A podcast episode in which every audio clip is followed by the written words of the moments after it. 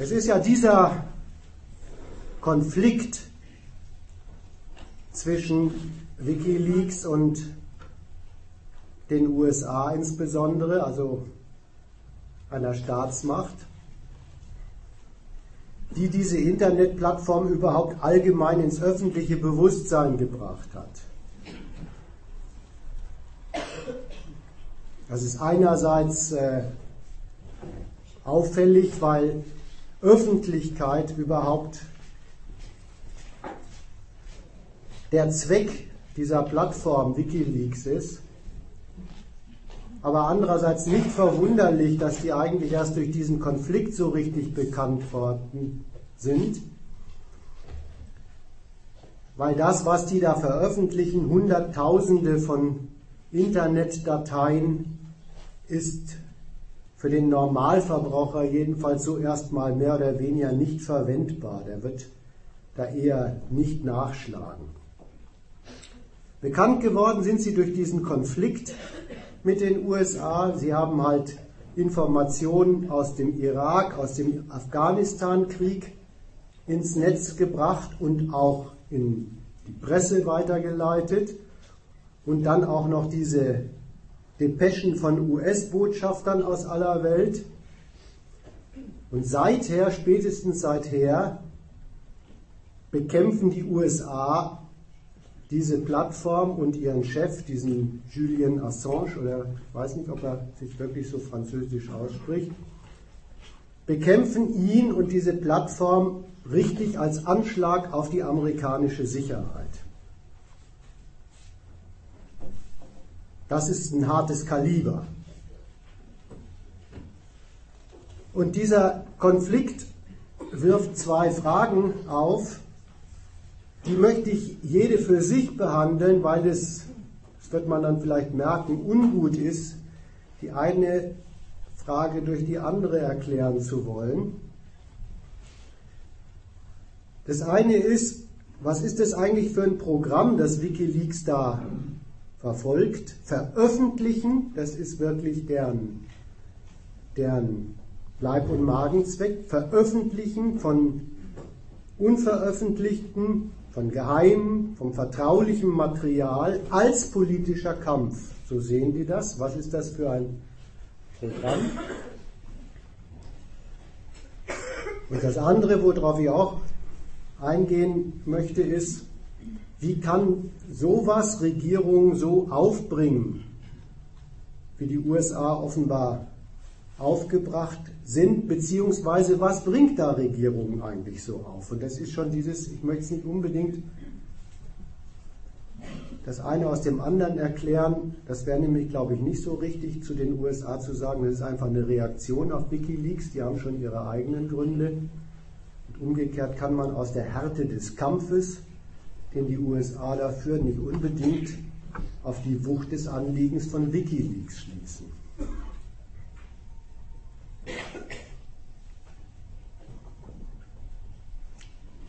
Was machen die? Die haben eine Dropbox, heißt es, glaube ich, im Internet eingerichtet. Da können Leute, die meinen, sie haben geheime Hintergrundinformationen zu irgendwas Wichtigem oder Unwichtigem auf der Welt, diese Informationen einspielen und es ist technologisch so organisiert, dass die Quelle dieser Informationen, wenn die da erstmal drin ist in dieser Box, elektronisch nicht rückverfolgbar ist. Das ist also Quellenschutz, sagen dazu Journalisten, auf modernem technologischen Niveau. Elektronische Dateien haben nämlich sonst so die Eigenschaft, dass sie irgendwo immer verzeichnen, wo sie herkommen. Und dann wählt Wikileaks da was aus und veröffentlicht es auch im Internet. Das haben sie so gemacht. Ich lese mal so ein paar Beispiele vor. Sie haben eine vollständige Liste der militärischen Ausrüstungsgegenstände von zehn Jahren Irakkrieg zum Beispiel veröffentlicht. Alle internen Berichte von Truppenführern der Kriege im Irak und in Afghanistan an die Vorgesetzten und so weiter. Dann, das ist schon mal so für sich bekannt geworden, dieses Video, diese Aufzeichnung von einer amerikanischen Hubschrauberbesatzung. Das haben sie unter dem Titel Collateral Murder ins Netz gestellt und das zeigt eben, wie so eine Hubschrauberbesatzung unbewaffnete Zivilisten im Irak aus der Luft abschießt. Und dann eben dieses letzte große Veröffentlichungsprojekt, 250.000 ungefähr, diplomatische Depeschen, in denen amerikanische Botschafter dem US-Außenministerium interne, vertrauliche Einschätzungen aus ihren Einsatzländern und über das Personal in ihren Einsatzländern mitgeteilt haben. So, sowas veröffentlicht Wikileaks dann, Geheimnisse oder Vertrauliches aus Staat und Wirtschaft und ist damit im Prinzip fertig.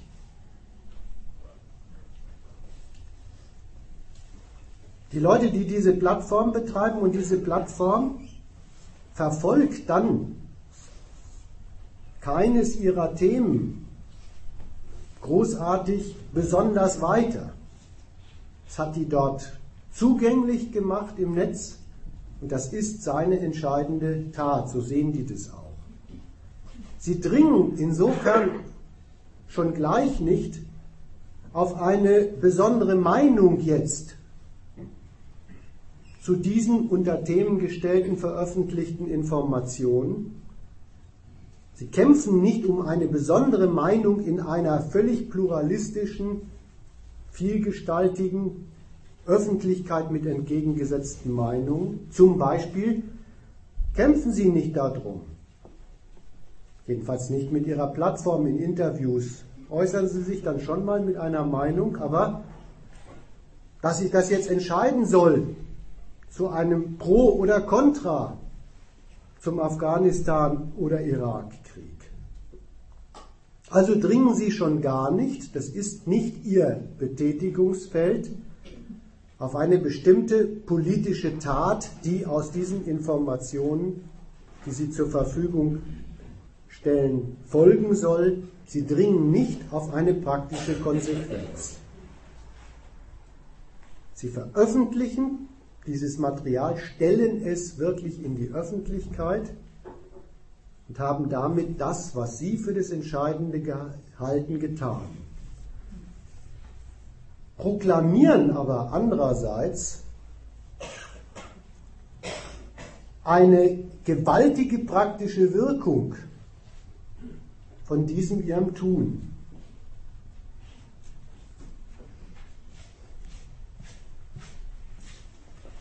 zitiere ich mal aus ihrer Selbstdarstellung, aus der Darstellung ihres Selbstbewusstseins. Die haben so eine Internetseite, da kann man das nachlesen, about WikiLeaks, und da steht dann, The importance of principled leaking to journalism, good government and a healthy society. Principled leaking has changed the course of history for the better. It can alter the course of history in the present and it can lead us to a better future. Es geht sehr ins Grundsätzliche. Information, die Sie durch grundsätzliches Veröffentlichen, Leaking heißt auch so Löcher aufmachen und da was rausholen, betreiben, durch prinzipielles, grundsätzliches Veröffentlichen betreiben, sagen sie, macht den Journalismus besser, macht Good Governance, gutes Regieren und macht eine gesunde Gesellschaft und bringt die Gegenwart und die Zukunft zu einem besseren für die Menschen. Wie das, fragt man sich, durch Veröffentlichen. Die haben eine Antwort und die heißt, Veröffentlichung, jetzt erspare ich euch mein Englisch. Ja, früher habe ich da noch Lacher mitgereicht.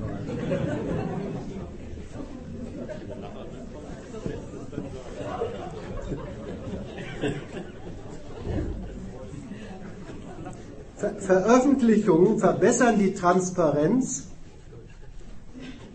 und diese Transparenz führt zu einer besseren Gesellschaft für alle Menschen. Sie reduziert Korruption und stärkt die Demokratie in allen gesellschaftlichen Institutionen, einschließlich der Regierung, der Unternehmen und anderen Organisationen. Das Selbstverständnis von denen ist also so. Sie bringen etwas in die Öffentlichkeit und dann setzen sie auf diese vorhandene Öffentlichkeit, auf diese Öffentlichkeit als vorhandene Institution.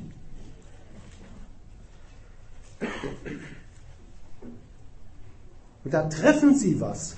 Mit, mit diesem ihrem Standpunkt treffen sie auf etwas.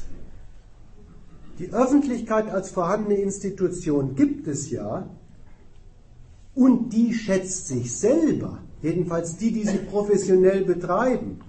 Das sind die Journalisten, das sind die Medien, aber auch ihre Konsumenten. Die schätzen sich als äußerst wirksam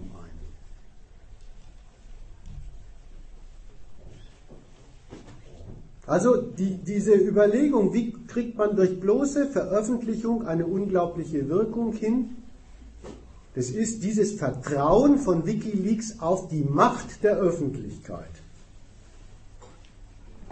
Also will ich dieser Frage als erstes mal nachgehen.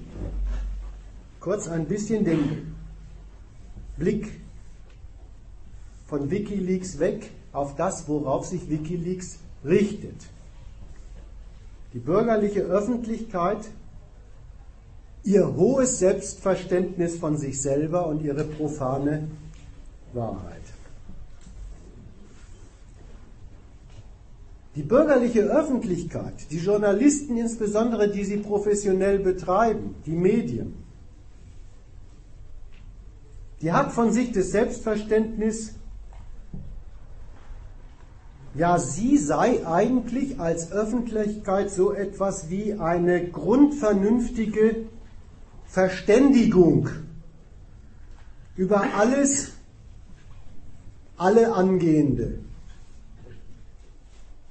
In der Öffentlichkeit würde eigentlich Staat, Wirtschaft und alltägliches Leben zu so etwas wie einem gemeinsam betreuten, gemeinsam bewirtschafteten, mindestens gemeinsam kontrollierten Gemeinwesen. Das ist das Bewusstsein der Öffentlichkeit von sich selber. Und es ist ein eigentümliches Bewusstsein in Gesellschaften, in denen doch kapitalistische Produktionsweise herrscht. Ein eigentümliches Bewusstsein, in dem doch das praktische Leben ganz anders reguliert und entschieden wird. In der Wirtschaft eben über die kapitalistische Konkurrenz von privaten Eigentümern. Die entscheiden, was produziert wird, was verkauft wird und so weiter. Ein eigentümliches Bewusstsein in der Öffentlichkeit wird das alles zu so einem gemeinsam betreuten Gemeinwesen in einer Gesellschaft, in der politisch ein staatliches Gewaltmonopol herrscht. Nicht gemeinsame Beschlussfassung, sondern ein staatliches Gewaltmonopol, das mit seinen Rechtsbeschlüssen das, das Leben der Bürger in seine Bahnen weist. Aber wenn Leute in der Öffentlichkeit denken, wenn Leute in der Öffentlichkeit agieren, dann stellen sie sich das so vor. Ja, ja, doch, doch, doch, die Öffentlichkeit ist letztlich so etwas wie eine gemeinsame Bewirtschaftung des Gemeinwesens, ja, Sie wissen, es ist Marktwirtschaft, Sie wissen auch, da gibt es staatliches Regieren, dann ist es eben, und so lernt man es übrigens auch, zumindest in den höheren Schulen, dann ist die Öffentlichkeit ebenso etwas wie die Vermittlung kollidierender Interessen. Ganz unrealistisch soll dieses Selbstbewusstsein nicht sein. Die Vermittlung kollidierender Interessen in der Gesellschaft von Arm und Reich, von Konkurrenten und auch der kollidierenden Interessen von Volk und Staat durch den öffentlichen Diskurs Dafür stehen auch noch ganze Theoretiker, stehen ganze Heerscharen von Theoretikern ein für diesen Gedanken. Prüfen wir das mal ein wenig.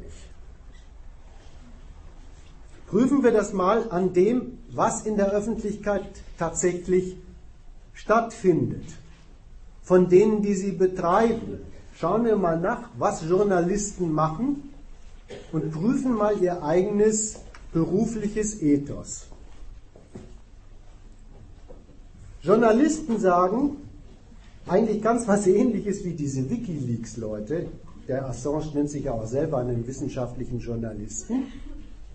Sie beliefern nur die Öffentlichkeit. Mit was beliefern Sie sie angeblich nur? Fakten, Fakten, Fakten und an den Leser denken. Also nur Fakten, Informationen speisen Sie angeblich in die Öffentlichkeit ein zu deren freier Beschlussfassung.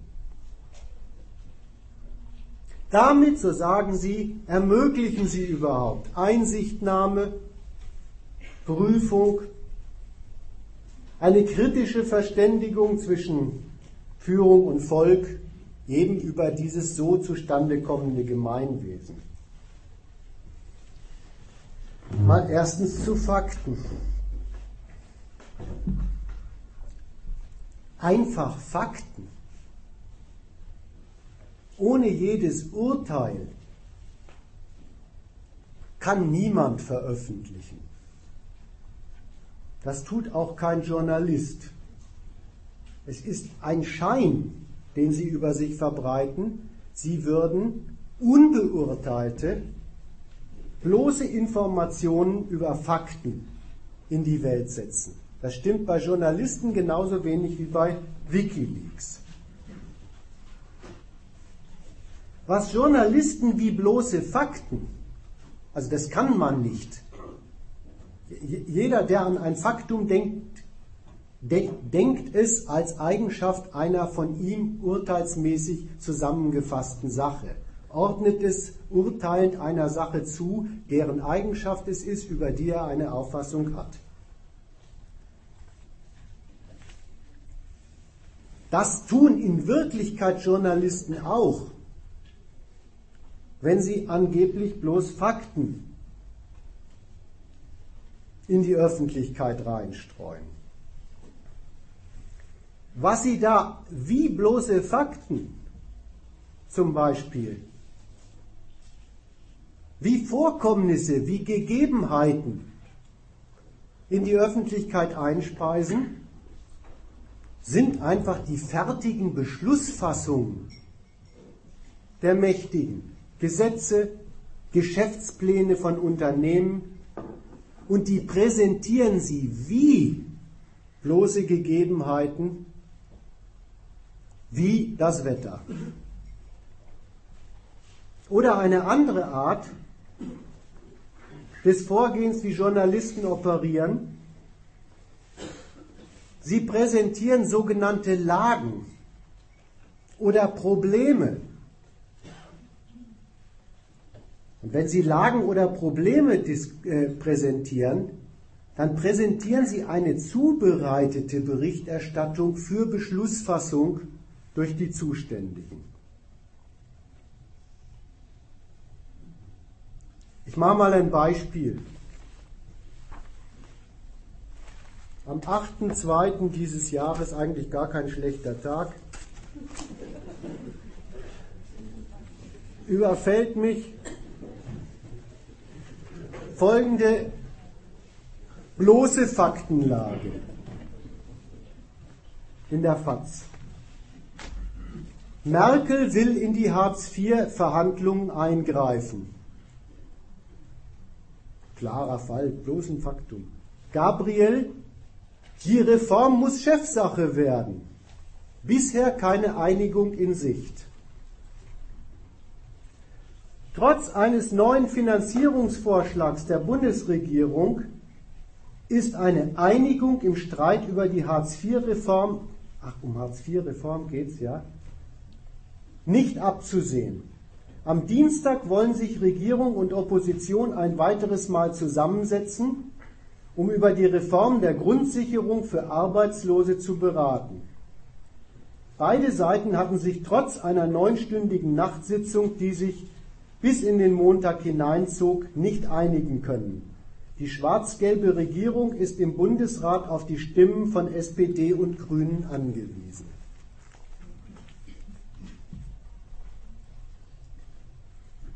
Irgendwie kommt da unter anderem Hartz IV vor und Arbeitslose. Irgendwie kommt da vor ein Produkt der Wirtschaft, Leute, die schon seit langem aus der Arbeit rausgeschmissen, auf den Arbeitsmarkt geworfen sind. Und es kommt vor eine sozialstaatliche Betreuung, die hinten und vorne nicht reicht. Aber wie kommt es vor? Von wegen bloß als Faktum. Von vornherein gefasst als Beschlusslage der zuständigen Politiker. Und über nichts anderes hat dieser Journalist etwas zu melden. Was beschreibt er uns jetzt als Lage? Das, soweit ist die Sache in Ordnung, die, die zuständig sind für die Armutsbetreuung, die es nun mal gibt, Armut gibt es als Problem, da muss ja was gemacht werden, die zuständig sind für die Betreuung so einer Armut, ihre Zuständigkeit auch wahrnehmen aber sie streiten sich um das Zustandebringen der Lösung. Die ganze Berichterstattung richtet die Aufmerksamkeit des Lesers in dieser sozialen Frage ganz und gar auf die Sorge, ob die Politiker das ihnen zustehende Geschäft zustande bringen. Das ihnen zustehende Geschäft ist sowieso unterstellt. Und das Gelingen des Geschäfts ist das Urteil, auf das der Leser gepolt wird. Klappt es? Schaffen Sie es, zu einer Einigung zu kommen?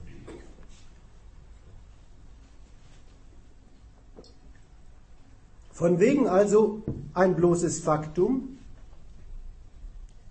Es ist die Okkupation des Lesers für den Standpunkt, er soll Anteil nehmen, geistig Anteil nehmen an den Schwierigkeiten einer Beschlussfassung der zuständigen Regierenden im Ringen mit der Opposition.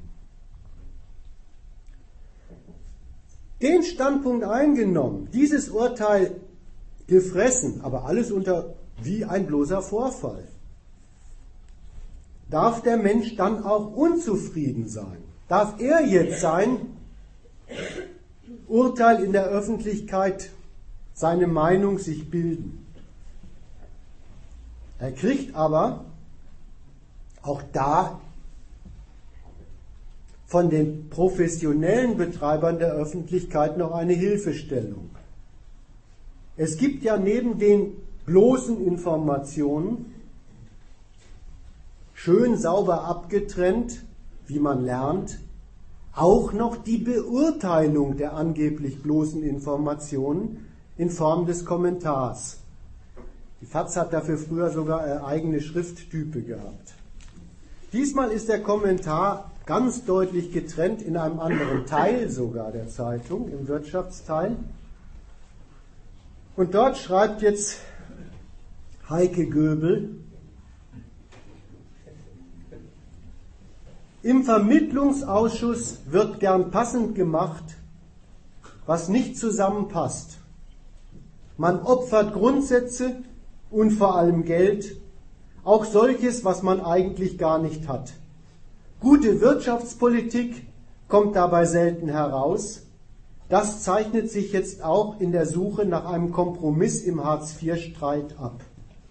Statt sich strikt auf die Vorgaben der Verfassungsrichter zu konzentrieren, die in erster Linie Transparenz bei der Festlegung der Leistungen für Langzeitarbeitslose und ihre Kinder gefordert haben, hat man das Verfahren mittlerweile grotesk überfrachtet.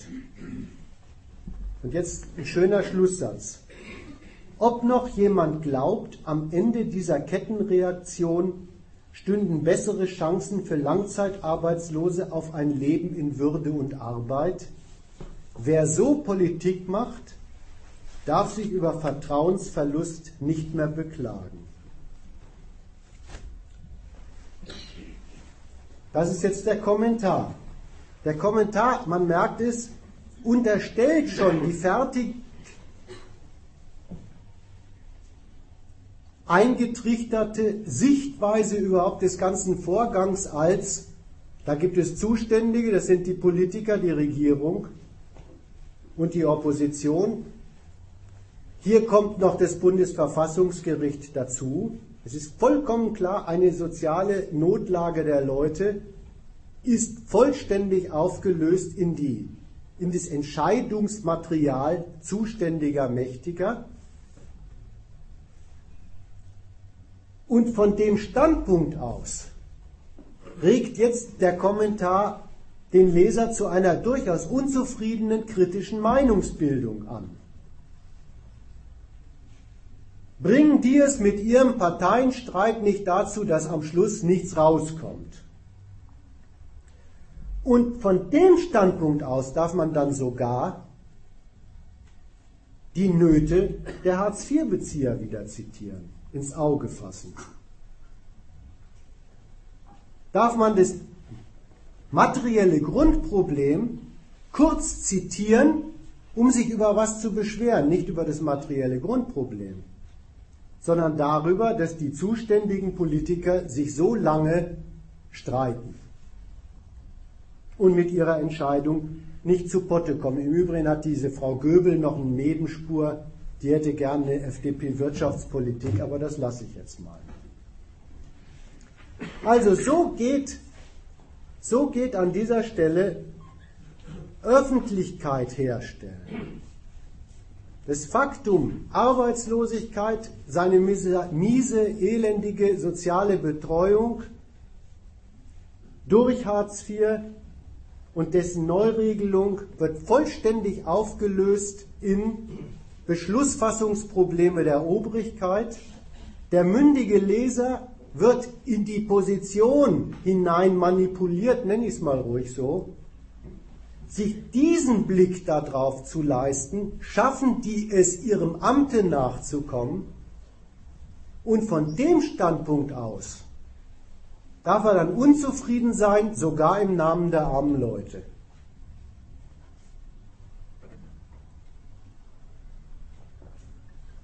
Nehmen wir ein drittes Beispiel von Journalismus noch dazu, da mache ich kein Beispiel. Das ist der Enthüllungsjournalismus, der Skandaljournalismus. Ja, wenn, wenn Skandale durch die Medien gejagt werden, dann ist ja endgültig der, der Standpunkt, hat der Standpunkt Oberwasser, jetzt ist aber die Öffentlichkeit am Drücker. Jetzt schwingt sich endgültig die Öffentlichkeit und insofern das Volk zur letzten richtenden Instanz über das Gemeinwesen und seine Sachwalter auf.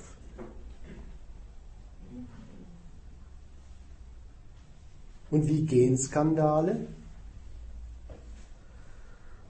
Skandale haben immer zwei Botschaften. Die eine Botschaft heißt,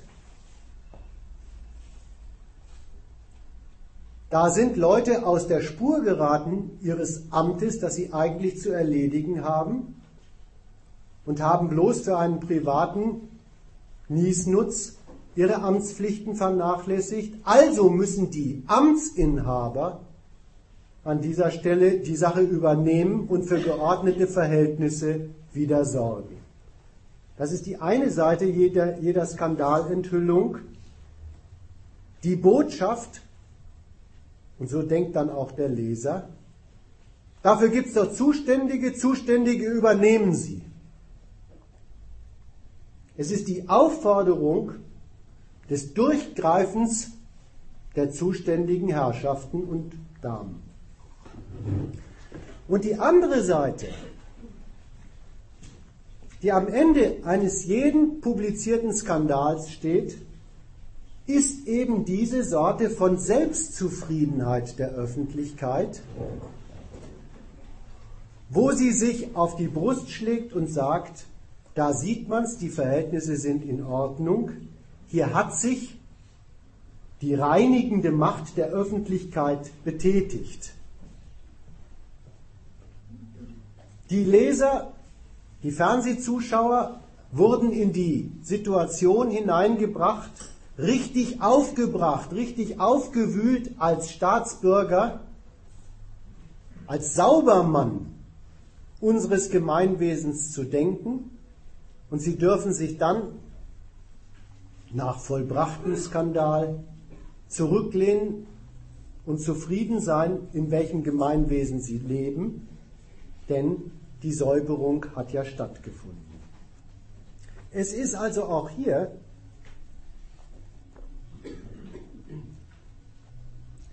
beim Skandal, beim Enthüllungsjournalismus von vornherein eine parteiliche Urteilsbildung. Zweimal wird der Gedanke lanciert und bestärkt, dass es natürlich um geordnete herrschende Verhältnisse geht. Zum einen eben in dieser Forderung, Zuständige übernehmen sie, zum anderen in überhaupt dem Standpunkt der Beurteilung. Der Standpunkt der Beurteilung heißt, ich verlange geordnete Verhältnisse in Staat und Wirtschaft und bin für ihre Säuberung von Missgriffen und Abirrungen. So endet dann gerade der kritische, gerade der aufgewühlte Enthüllungsjournalismus regelmäßig in einer Verschiebung des Themas. Egal, was sich da einer hat zu Schulden kommen lassen, im Staate oder in der Wirtschaft, ist das Endthema das, was übrigens die Göbel da oben auch am Wickel hatte. Das dürfte nicht passieren. Leute, die sich so benehmen im Amt,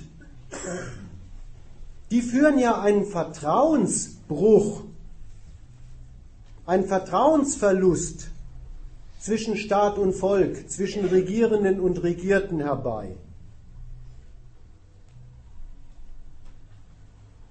Und es wird verlangt, dass das Vertrauen zwischen unten und oben, also diese kritiklose geistige Gefolgschaft, wie sie unter guten Freunden kein Problem ist, wiederhergestellt wird.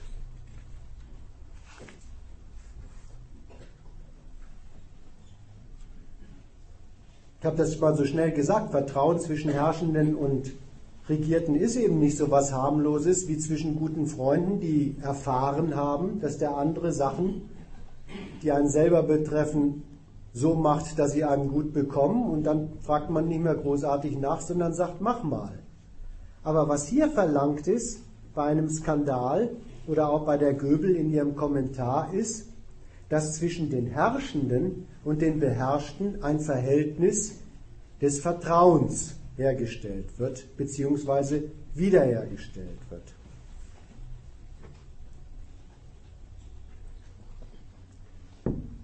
Man merkt, es ist genau umgekehrt, wie die Vorstellung von Öffentlichkeit suggeriert. Es ist gar nicht wahr, dass die Öffentlichkeit regiert, dass da die Bürger aktiv werden und imperative Mandate erteilen. was in ihrem Gemeinwesen gemacht werden soll. Es ist genau umgekehrt.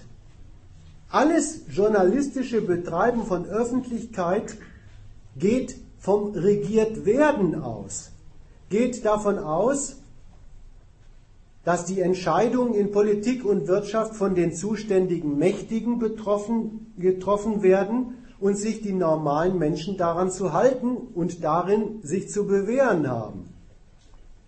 Und auf der Basis wird eine Urteilsbildung produziert, die den Tatbestand der geistigen Vereinnahmung für eben das Gelingen der Regierungsgeschäfte oder der Firmengeschäfte in den Händen der Zuständigen erfüllt. Ich habe mal nachgeschlagen, warum das so ist. Bin auf ein gutes altes Buch gestoßen von 1979, Der bürgerliche Staat. Und da wird das sehr kurz als überhaupt, das ist ja auch der Grund der Öffentlichkeit dargestellt. Da heißt es in Paragraphen 10, da der Staat periodisch von seinen Bürgern die Entscheidung verlangt, auf die Führung der Staatsgeschäfte keinen Einfluss nehmen zu wollen, dafür aber die Konsequenzen dieser Geschäfte widerstandslos zu ertragen, ist sein demokratisches Funktionieren davon abhängig, dass die Enttäuschung der regierten Bürger als positive Grundlage, als Willen zum demokratischen Staat erhalten bleibt. Ja, das ist wie, fast wie die Regieanweisung zu dem Kommentar von der Göbel. Ja, von Leuten, von denen man verlangt, dass Hartz-IV-Politiker dauernd über ihr Leben wirklich im ganz existenziellen Sinn entscheiden dürfen und sie müssen damit zurande kommen, denen man alle vier Jahre lang mal die Gelegenheit gibt zu entscheiden, wer das machen soll, aber nicht, was er da machen soll. Ja, ein solches Staatswesen ist wirklich darauf angewiesen, dass die Leute mit ihrer unausbleiblichen Unzufriedenheit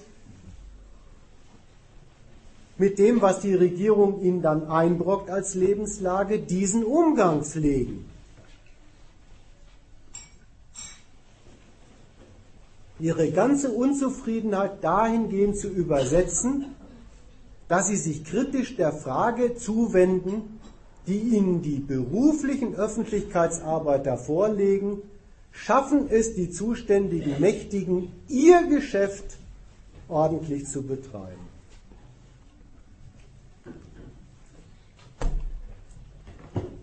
So viel mal zur Öffentlichkeit.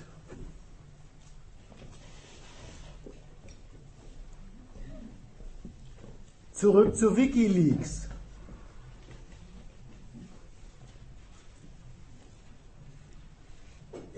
Auf dieses Institut Öffentlichkeit richten die ihre Anstrengungen aus. Und was jetzt Wikileaks charakterisiert, ist einerseits eine sehr vereinseitigte Tätigkeit in dieser Öffentlichkeit und auf der anderen Seite eine ausgesprochen radikalisierte Auffassung von diesem falschen Selbstverständnis von Öffentlichkeit. Das Vereinseitigte an diesen Menschen, die da Wikileaks betreiben, das habe ich eigentlich schon charakterisiert. Die sind so überzeugt von veröffentlichen ist der Witz, dass sie gleich gar keine Aufforderung zu einer bereinigenden Tat mehr machen. Also sie machen so etwas wie die Skandaljournalisten nicht, sondern sich auf den Standpunkt stellen, wenn sie veröffentlichen, dann übernimmt die Öffentlichkeit alles weitere Notwendige. Und so schreiben die das auch auf, so sehen die die Welt.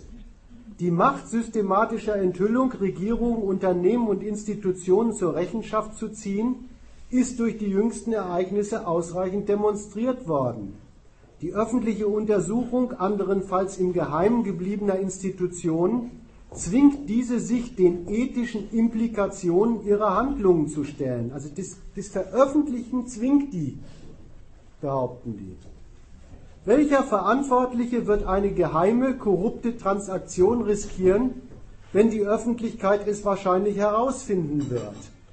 Und wenn er sie nicht geheim hält?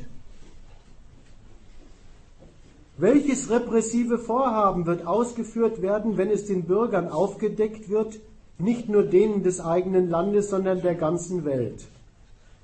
Wenn das Risiko von Aufdeckung und Peinlichkeiten steigt, wendet sich das Blatt gegen Verschwörung, Korruption, Ausbeutung und Unterdrückung. Offene Regierung geht eher gegen Ungerechtigkeit vor, als dass sie sie verursacht. Offene Regierung deckt Korruption auf und unterbindet sie. Offene Regierung ist die beste Methode für gutes Regieren. Also dieses, dieses ganz vereinseitigte, man muss nur veröffentlichen, dann ist schon alles zum Guten gewendet. Das hat nach der Seite hin so etwas wie ein, ein geradezu systemisches Vertrauen in die heilende, reinigende Kraft eben dieser Öffentlichkeit.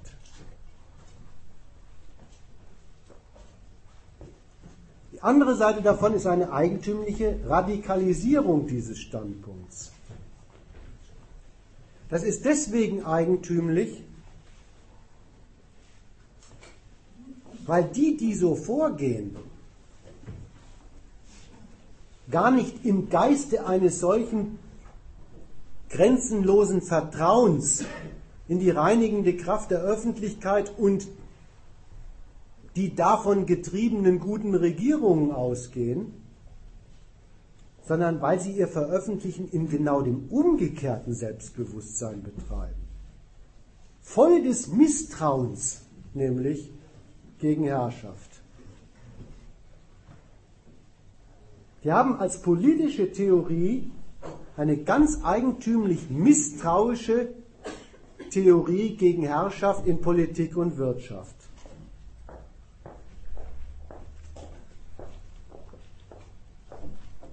Der Julian Assange hat mal so einen Aufsatz veröffentlicht, der heißt Verschwörung als Regierungsform.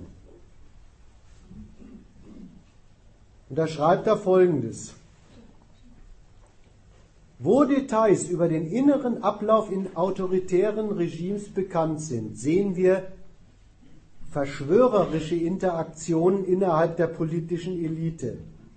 Nicht nur für Vorzugsbehandlung oder Begünstigung innerhalb des Regimes, sondern als hauptsächliche Planungsmethode hinter der Aufrechterhaltung und Verstärkung der autoritären Macht. Autoritäre Regime produzieren Widerstand, indem sie gegen den Wunsch der Leute nach Wahrheit, Liebe und Selbstverwirklichung angehen. Pläne, die der autoritären Macht helfen, schaffen noch mehr Widerstand, sobald sie bekannt werden. Deshalb werden solche Pläne von erfolgreichen autoritären Regierungen unter Verschluss gehalten, bis der Widerstand vergeblich ist oder die Wirksamkeit der nackten Macht überwiegt. Diese gemeinschaftliche Geheimhaltung zum Nachteil der Bevölkerung reicht aus, um ihr, Halten, um ihr Verhalten als verschwörerisch zu bezeichnen.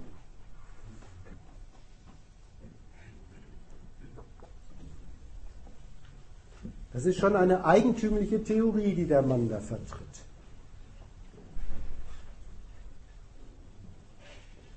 der sagt, zumindest bei autoritären Regimes, aber er hält auch manche Demokratien auf dem Weg ins autoritäre Regime. Er sagt, autoritäre Regimes üben ihre Macht aus, indem sie verheimlichen.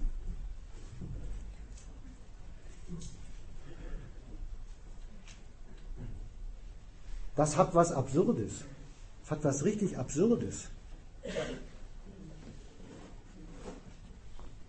Wenn eine Autorität, wenn eine Macht, wenn ein politischer Herr oder ein Unternehmensherr herrschen will, dann muss er doch ansagen, was er will von seinen Untergebenen. Wenn er die Klappe hält, kommt nichts rüber für ihn. Es hat was richtig Absurdes. Herrschaft besteht nach der Seite hin doch eher im Umgekehrten, in der Ansage an die Untergebenen, was man von ihnen will. Darin besteht zumindest ein Teil des Machtausübens. Und Macht hat man doch, um sie auszuüben und nicht um sie zu haben und zu verstecken. Das ist mal das Erste, was an dieser Theorie wirklich sehr schräg ist. Warum müssen jetzt autoritäre Regierungen nach dieser Theorie überhaupt Macht ausüben? Die Behauptung heißt, Herrschaft erzeugt Widerstand, Widerstand gegen die Herrschaft und den muss sie durch Herrschaft ungeschehen machen damit die Herrschaft Herrschaft bleibt. Das ist ein vollkommen zirkuläres Bild von, worin Herrschaft besteht. In ihrem Selbsterhalt gegen einen Widerstand gegen Herrschaft, den sie erzeugt. Das ist ein vollkommen zirkuläres Bild und verwirft regelrecht den Gedanken, dass das Unterordnen von Leuten unter Macht, unter ein Gewaltmonopol oder in einer Firma unter die Macht des Geldes, des Eigentums, doch immer Mittel für etwas ist und nicht der ganze Zweck. Das aber denkt offenbar hier in dieser radikalisierten Form dieser Julian Assange über Herrschaft autoritäre Herrschaft jedenfalls definiert er durch diese Tautologie Herrschaft um der Herrschaft willen. Da möchte man fast sagen, wenn sein Bild doch stimmen täte. Die Herrschaft will bloß sich als Herrschaft haben und das verheimlicht sie gegen alle. Und dann können sie einen auch am Arsch lecken.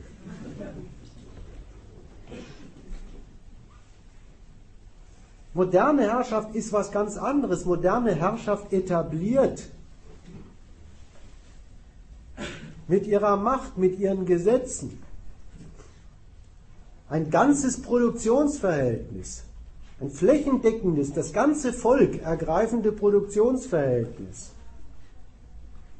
Davon lebt sie, von einem kapitalistischen Produktionsverhältnis, für das sie ihr Territorium und ihr Volk bis in den letzten Winkel des Staatsgebiets mit ihrer politischen Herrschaft mit Beschlag belegt. Dafür sorgt sie mit ihrem Gewaltmonopol als Mittel, aber eben zu dem Zweck, die ganze Gesellschaft, und zwar ohne dass irgendeiner darin eine Alternative hätte, dafür zu benutzen, in einem kapitalistischen Produktionsverhältnis Wachstum zustande zu bringen und damit auch die materiellen Mittel der politischen Macht. Herrschaft ist eingesetzt, um die Lebensbedürfnisse aller Leute systematisch in diesem Produktionsverhältnis zu benutzen. Und das, was bei, dem, bei der Theorie von Wikileaks da mal ganz kurz anklingt, ja, dieses mit dem Begünstigung der Mächtigen oder auch Korruption. Das trifft das gar nicht, was moderne Herrschaft ausmacht. Das mag es geben, dass sie auch noch ein paar von den Regierenden in politischen Ämtern oder in Unternehmenshierarchien korrupt was auf die Seite verschaffen, privat, an den regulären Bahnen des Wachstums vorbei. Aber das ist nicht der Witz der regulären Herrschaft. Die das ganze Volk und seine Lebensbedürfnisse in dieses kapitalistische Produktionsverhältnis hineinregiert und Wachstum für die Nation erzeugen lässt.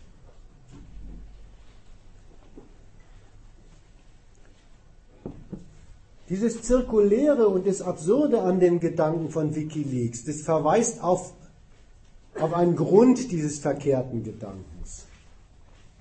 Eigentlich kommt der ganze Gedanke aus der Idee, hier ist bei Herrschaft alles abwesend, was gute Herrschaft ausmacht. Da kommt auch das mit der Korruption und dem Parasitären dieser Herrschaft her. Die denken sich, gute Herrschaft dient dem Volk im Erledigen seiner Pflichten. Dann ist sie eigentlich auch keine Herrschaft mehr nach denen. Diesem verkehrt, dieser verkehrten Vorstellung von Herrschaft, sie hat sich eigentlich selbst allein zum Zweck. Der entspricht übrigens auch eine sehr falsche und sehr einsinnige Auffassung übers Volk. Diese Leute, die da Wikileaks machen, die kennen das Volk eigentlich ausschließlich in der Bestimmung eine Öffentlichkeit von staatsbürgerlich denkenden Menschen. Die kennen kein anderes Volk. An das richten sie sich. Die kennen kein Volk mit materiellen Kalkulationen und materiellen Nöten.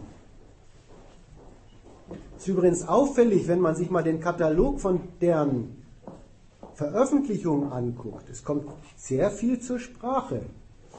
Aber materielle Interessen und soziale Schäden im Volk hat Wikileaks bislang nicht veröffentlichungswürdig befunden.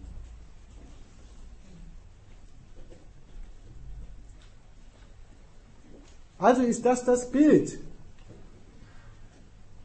Herrschaft ist Herrschaft im schlechten Sinne, wenn sie nur für sich sorgt und alles ist sofort gut gemacht, wenn sie sich der Kontrolle des Volks als Öffentlichkeit in eben diesem vorhin mal erledigten heroischen Selbstverständnis stellt. So gesehen ist der Radikalismus, dieses Miss, diese Misstrauenstheorie von Wikileaks, genau dasselbe wie eine unglaubliche Verharmlosung von dem, was moderne staatliche Herrschaft und kapitalistische Herrschaft ist. Auf die Idee muss man erstmal kommen, zu diesen riesigen Staatsapparaten und zu diesen systematisch durchgestalten Unternehmenshierarchien die Auffassung zu vertreten, alles transparent gemacht, ist Schluss mit jeder Herrschaft. Kennen die Leute, was los ist? Geht nur noch Gutes. Es ist in jeder Hinsicht eine falsche Vorstellung. Etwas zu kennen, was im Staat passiert und in den Unternehmen passiert, das ist, das ist ja nicht mal wissen, warum das so ist. Es ist ja nicht mal richtig begreifen. Und schon gleich nicht ist, etwas wissen, kennen sowieso nicht, aber etwas wissen und begreifen, also da kann ich euch ein Lied von erzählen. Schon gleich ist es nicht dasselbe, dass man damit was praktisch abgestellt hätte, was praktisch geändert hätte. Einfach grotesk die Vorstellung, Gefahr gekannt, Gefahr gebannt. So gesehen ist, ist diese ganze Praxis und auch Theorie von Wikileaks so etwas wie eine moderne Anwendung eines alten, verkehrten Gymnasiallehrerspruchs, der heißt Wissen ist Macht. Damit haben sie einen schon in der Jugend beschissen.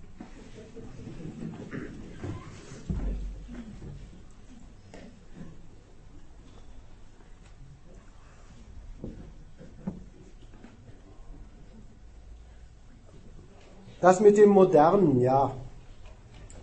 Wikileaks ist so gesehen ein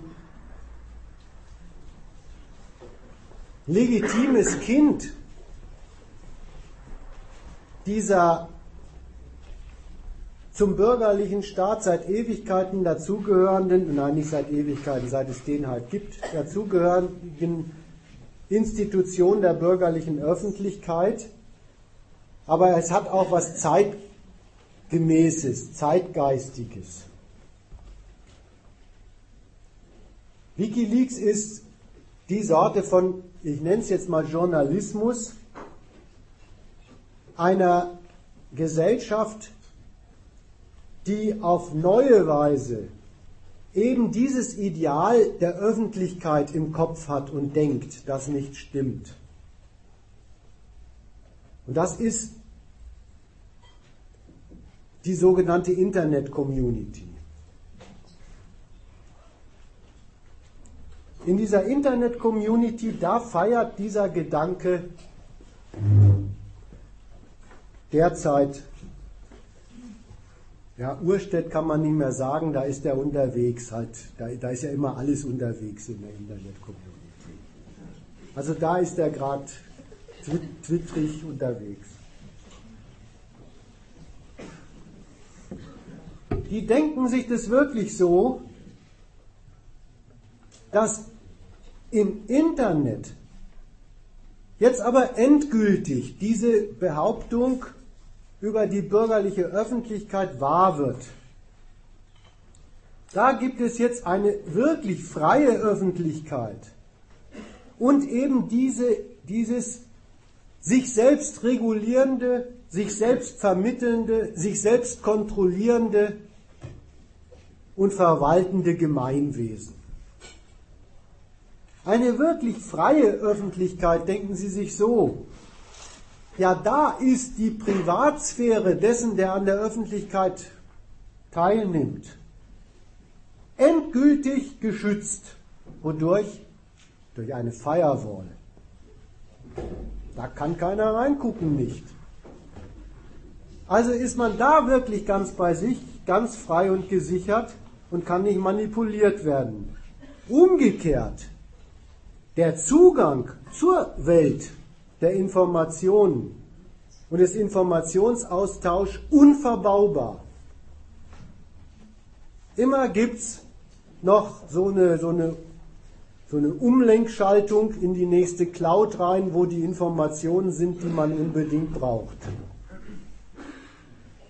Das ist das Ideal einer, einer jetzt wirklich freien Öffentlichkeit so gesehen wirklich die Vorstellung, man lebe dort in herrschaftsfreien Verhältnissen.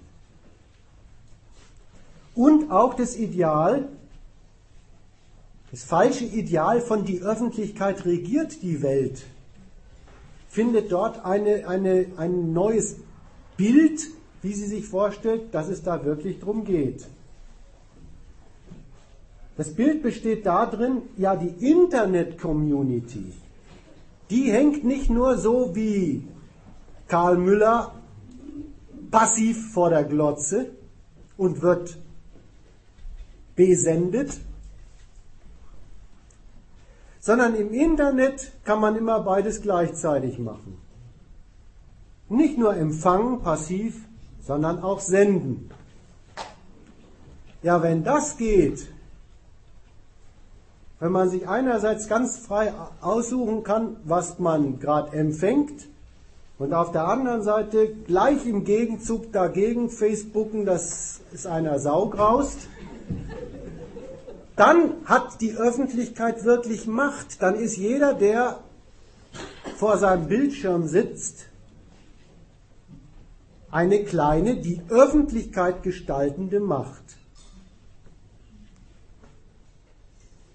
Und wo das natürlich ganz glaubwürdig ist, ist, wenn dann diese Millionen Blogger sich alle anbloggen.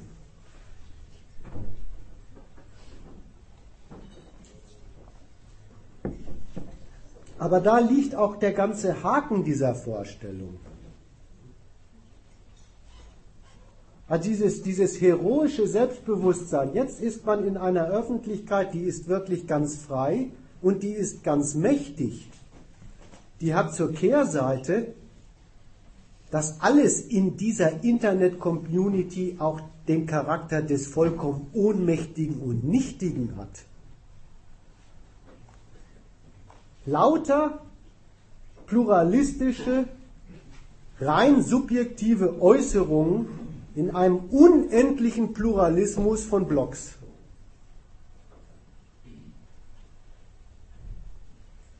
Das alles ganz jenseits der nach wie vor unangekratzt geltenden praktischen Ordnung von Geschäft und Gewalt.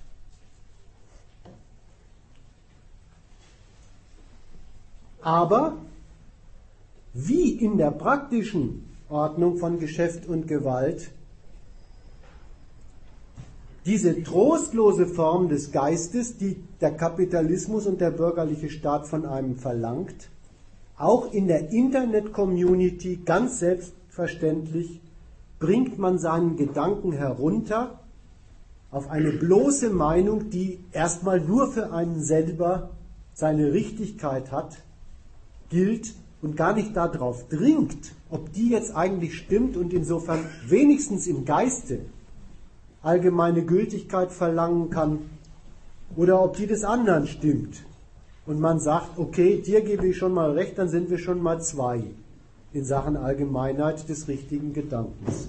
Nein, es ist in der Internet-Community nicht der Witz, dass auf das Entscheiden von Argumenten gedrungen wird aufs Hineinstellen und sich reinziehen auf die Platte, so reden die heutzutage, da kommt es drauf an. Aufs Beurteilen weniger.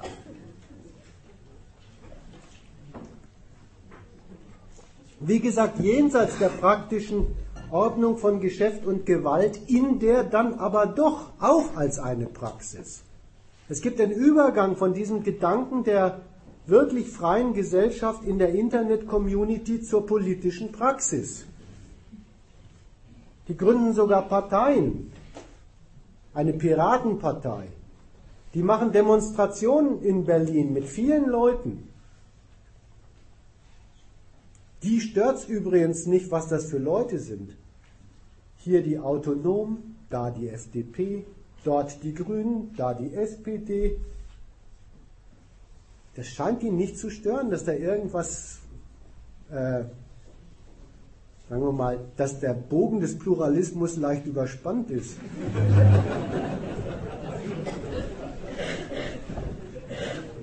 Stört sie aber auch wirklich nicht, weil die haben eine extrem abstrakte Forderung. Die Forderung heißt, die kämpfen um Zugangsfreiheit im Internet keine Barrieren im Netz. Und da setzen Sie Ihr auf, diese, auf diesen Schrumpfinhalt heruntergebrachtes Freiheitsrecht so absolut zum Anliegen, dass es endgültig jenseits Ihres eigenen Interesses angesiedelt ist. Also das Zugangsrecht steht denen so viel höher als alles, was sie damit anfangen wollen, dass ihnen die Inhalte, zu denen sie Zugang haben, dann vollkommen gleichgültig werden. Dann sagen, sprechen sich welche gegen Webseiten, also gegen die Sperrung von Kinderpornoseiten aus. Ich schwöre euch, die wollen keinen gucken. Da merkt man aber, Jetzt ist das Freiheitsrecht, das Zugangsrecht absolut und hat sich von der Beurteilung, für welches Interesse will ich es denn eigentlich nutzen, wirklich getrennt. Dann ist aber bei denen Freiheit auch gar nichts anderes mehr als man darf eben. Dann ist auch das politische Antreten von denen der abstrakte Kampf um die Lizenz von oben, sich aussuchen zu können, was man empfängt und sendet.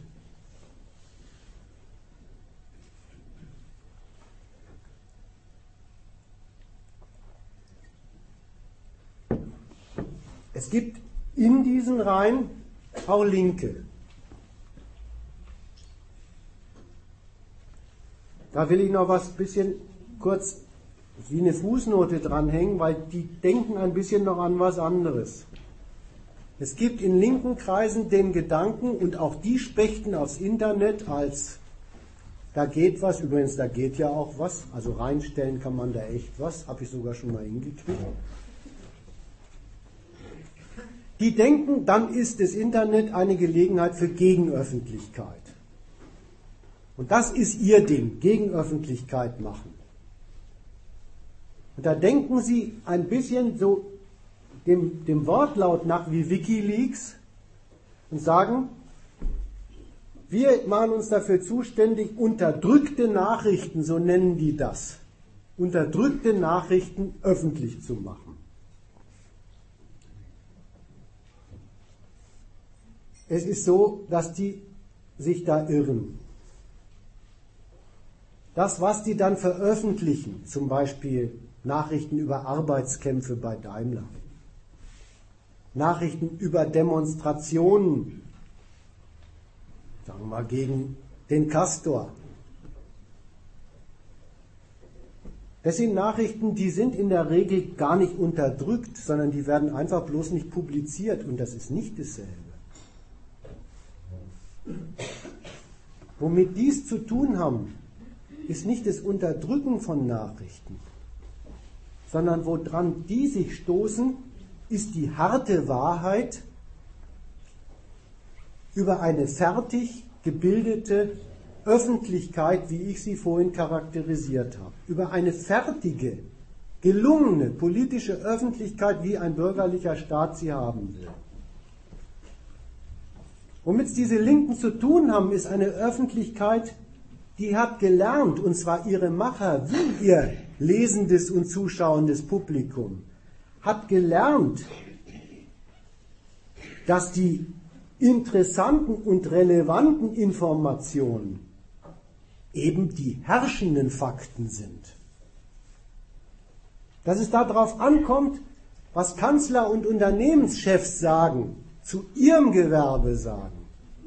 Das sind die relevanten Informationen. Und das andere ist doch nicht relevant. Also am Ende müsste über ihre materielle Lage da berichtet werden. Das ist doch nicht relevant. Das weiß heute jeder Karl Müller und jede Lieschen Schmidt. Die, die, also diese Linken mit ihrer Gegenöffentlichkeit, die haben es mit einer fertigen Öffentlichkeit zu tun, die so gelernt hat, dass das einzig Interessante die herrschenden Problemlagen, Beschlusslagen und Beschlüsse sind, dass sie es gar nicht als Manko empfinden, dass soziale Nöte und Interessen von den doch Abhängigen, am Ende gar sogar von den Verlierern in der Konkurrenz, nicht auf die ersten Seiten der Zeitung und in die Tagesschau kommen. Da ist übrigens nicht nur in der Öffentlichkeit diese geistige Sortierung, was wichtig und was unwichtig ist, fertig. Aber da ist sie erstmal fertig und daran stoßen sich diese Linken da. Es ist auch praktisch da was gelaufen. Ja, wenn das durchgesetzt ist im allgemeinen Volksbewusstsein, dass der Lebensunterhalt der normalen Leute doch kein allgemein relevantes Thema ist, dass der Lebensunterhalt der Leute doch ihre private Durchsetzung in der Konkurrenz ist, dass soziale Fragen mal gestern waren, aber heute doch nicht mehr.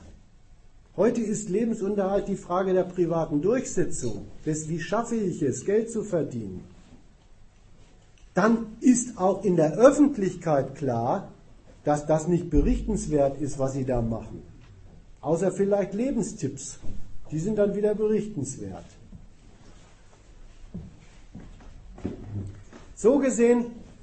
irren sich solche Leute, die so Indie-Media machen, die so Lebernet machen und so weiter. Ich will nichts verwerfen, was die machen. Ich gucke da öfters mal nach, ja.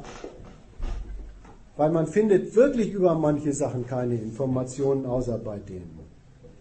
Aber wo sie sich irren, ist in diesem Gedanken, sie veröffentlichen solche unterdrückten Nachrichten, wie sie das nennen, und dann ändern sie dadurch das Urteil über diese Vorgänge. Nein, das tun sie nicht, sie veröffentlichen nur was. Wenn allerdings dann so Linke auf ihrem Urteil zu diesen Vorgängen bestehen und sagen, die Streikenden bei Daimler haben doch recht und so weiter, dann kriegen sie sehr schnell zu spüren, wie Öffentlichkeit auch noch funktioniert. Wer nämlich in der Öffentlichkeit auf seinem Urteil rumreitet und behauptet, das wäre jetzt richtig, der ist ganz schnell ein Feind der Öffentlichkeit und ihrer Meinungsfreiheit.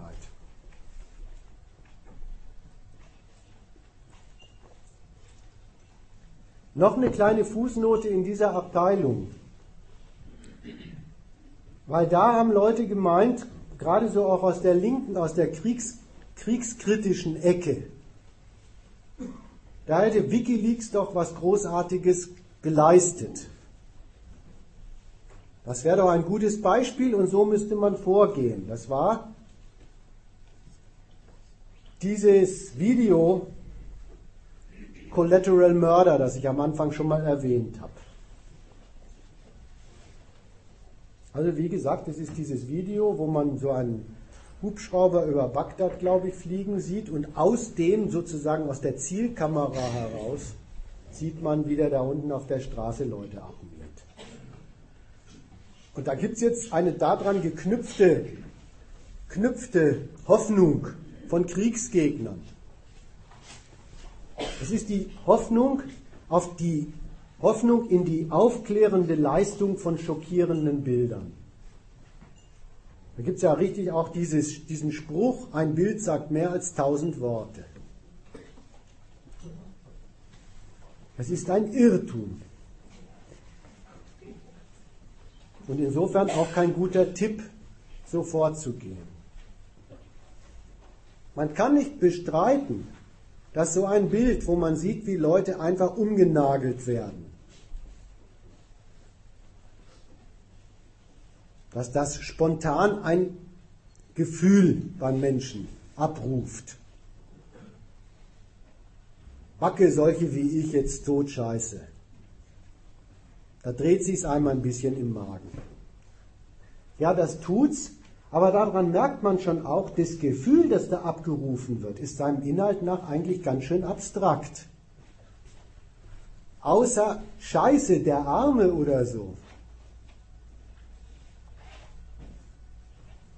Ist damit noch gar nicht gesagt, ist damit noch gar nicht entschieden. Jetzt kommt's auf das Urteil an dass der Mensch zu diesem Gefühl, zu diesem Vorgang schon hat oder sich bildet. Dass ihm vielleicht schon zur Gewohnheit geworden ist, sodass es gleich mit dem Gefühl verknüpft ist. Und das Urteil ist mit dem schockierenden Bild überhaupt nicht festgelegt. Da kann man sagen, wenn es den da unten trifft, wird es schon der Feind gewesen sein. Oder mindestens, er ist selbst schuld. Was treibt er sich darum, wo Kriegs, Kriegsaktivitäten sind? Oder man macht einen Vorwurf gegen den Feind draus. Die feigen Hundlinge von Al-Qaida verstecken sich immer hinter Zivilisten und Kindern. Jetzt merkt man, das Bild muss überhaupt nicht gegen die Hubschrauberbesatzung sprechen. Oder man sagt, ein Skandal, amerikanische Armee hat versprochen, chirurgische Kriegsführung zu machen. Und jetzt schießt sie so daneben. Was will der Mensch jetzt? Was hat der für ein Urteil? Der ruft nach, nach der zuständigen militärischen und politischen Armeeführung, die sollen gefälligst dafür sorgen, dass ein Krieg nur zweckmäßig und nicht unzweckmäßig geführt wird und gegebenenfalls diese Hubschrauberpiloten ins Militärgefängnis bringt. Das ist auch ein Urteil, das man sich bilden kann. Oder aber man hat sich ein Urteil gegen den amerikanischen Krieg in Afghanistan gebildet, hält ihn für eine Weltherrschaftsaffäre der Amerikaner und dann sagt man sich vielleicht, habe ich mir gedacht, habe ich mir gedacht, das hat System. Wer Weltherrschaft will, setzt das auch mit militärischer Gewalt durch und schießt Leute um, die ihm dabei im Weg sind. Man merkt, es kommt nicht aus dem Bild heraus, sondern nur durch das Urteil, das man sich entweder schon gebildet hat oder sich dann zu dem Bild bildet. Also ein Irrtum von solchen Aufklärungsanstrengungen mit schockierenden Bildern würde man das Urteil her herstellen. Insofern war das Beste an dem Video eigentlich der Titel. Der hat eine, eine gewisse Intelligenz zu sagen Collateral Murder, weil er, weil er ein zynisches Wortspiel ist, ja.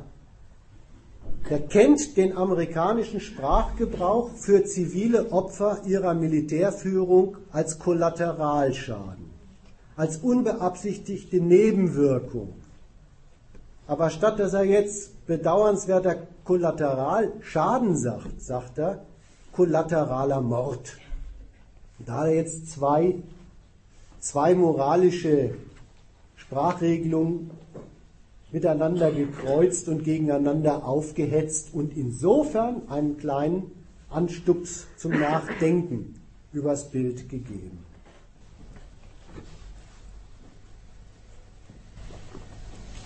Ich habe da noch mal eine Nachfrage, das, ja. was du vorhin mit, mit äh, Gegenöffentlichkeit da, äh, von diesen Dingen da im, im Internet kritisiert hast.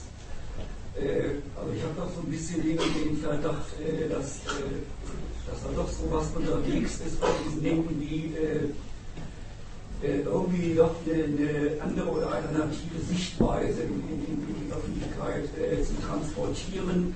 Diese, gerade die Schilderung da mit den, mit den öffentlichen Streitschreibereien da, dass es doch auch irgendwie darauf ankäme, sich, sich irgendwie um die, die Nöte und, Härte äh, der unteren Schicht irgendwie zu kümmern, statt, statt dieses durchgesetzten öffentlichen Standpunkt, dieses, dieses äh, pur auf, äh, auf, auf, pur auf, auf das äh, Nützlichmachen der Leute äh, für die kapitalistische Wirtschaft ankäme. Ja, und den Fehler, den ich an der Stelle ja nur angreifen wollte, ist, sowas müssen Sie unterstellen. Also Sie müssen unterstellen, auf der anderen Seite wäre schon so ein moralisches Urteil abholbar. Das müssen Sie eigentlich unterstellen, wenn Sie sagen, wenn wir darüber Informationen verfügbar machen, dann muss es doch der Öffentlichkeit wie Schuppen aus den Augen fallen, oh, da gibt es ja auch noch arme Leute. Da gibt es ja Leute, bei denen reicht der, reicht der Lohn nicht und jetzt, jetzt hauen sie dafür auf den Putz. Und da, den Irrtum wollte ich nur angreifen. Ich wollte jetzt gar nicht weiter verfolgen, wie deren, wie deren Auffassung über den Stand der Klassenkämpfe und solche Sachen ist. Ne? Ja. Als äh, ja, dass die, die abhängigen Massen als, als, als, als, kennzeichnet als falsche Gegenöffentlichkeit. Ja, die meinen, eigentlich wollte ich dieses Stichwort Gegenöffentlichkeit kritisieren. Die meinen, wenn man es den abhängigen Massen nur zeigt, dann sagen die, ein leuchtendes Beispiel, wir schließen uns an.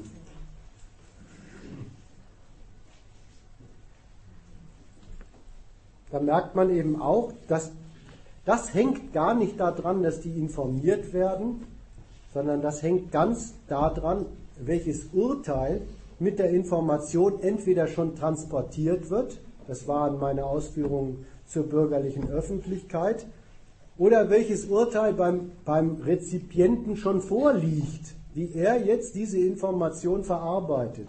Und übrigens, die, die Lebernet und Indie-Media werden einfach von den normalen Menschen nicht angeguckt. Das ist, äh, das ist die Abteilung linke Spinner, das ist uninteressant.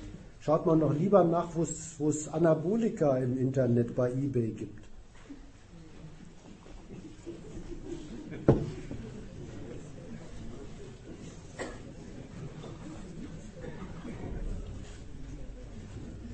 Ist ja auch wichtiger für Leute, die sagen, Lebensunterhalt ist eine Frage des privaten Lebenskampfs.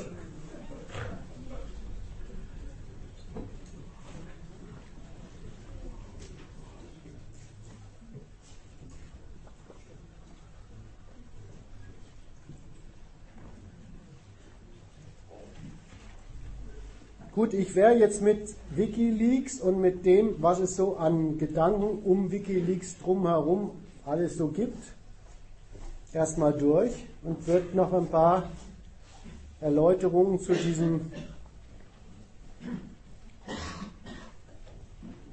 Kampfprogramm von Regierungen gegen Wikileaks machen.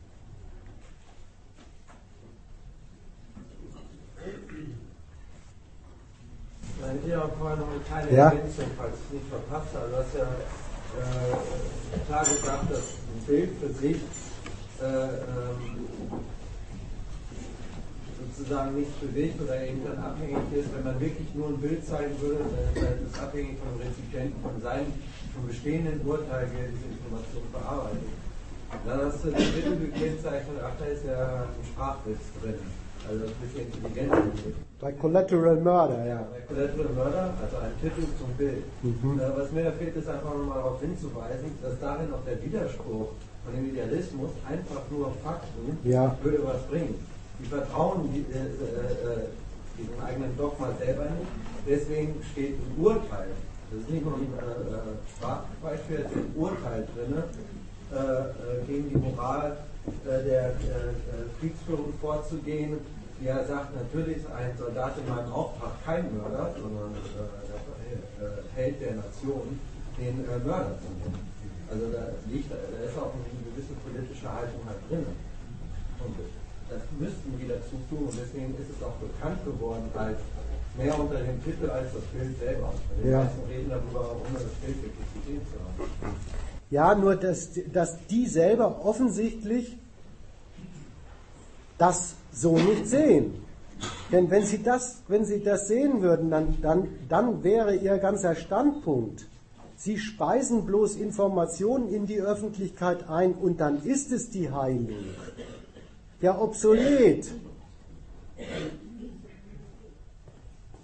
Dann müssten sie ja doch wenn es ihnen darum ginge und wenn sie diese Einsicht hätten, an einem Punkt, also nicht bei, bei, bei 800.000 Internetseiten, sondern sagen wir mal erstmal bei einem Punkt.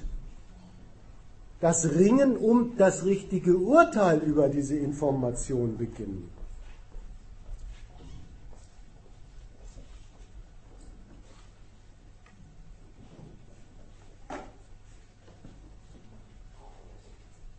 Also man merkt, das ist, äh, den Widerspruch leisten die sich übrigens dauernd, ja.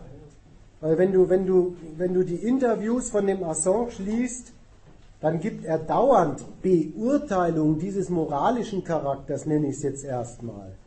Dieses moralischen Charakters über das Zeugs, was sie so veröffentlichen, ab. Natürlich hat er was gegen den Krieg und das sagt er auch. Es ist äh, ziemlich dürftig, was ihm da einfällt. Der hat sehr viele Opfer. Hm.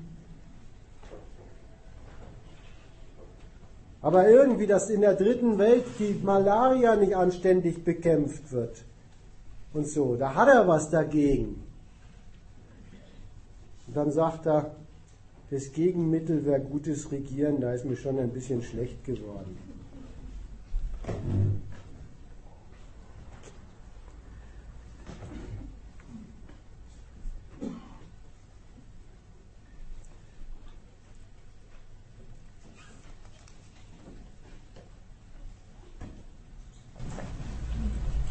Kann wohl verstehen, dass Sie sozusagen was gegen die kapitalistischen Produktivverhältnisse haben. Das ist Ihre Grundvoraussetzung. Ich kann nur Ihre Kritik an der bürgerlichen Öffentlichkeit sozusagen überhaupt nicht nachvollziehen. Ja, also weil ich auch irgendwie, ich denke mir immer, ihr Gegenmodell da vielleicht im Kopf. Also wäre, die, wäre es besser, diese bürgerliche Öffentlichkeit nicht zu haben? Oder? Naja, so bescheiden wäre ich nicht.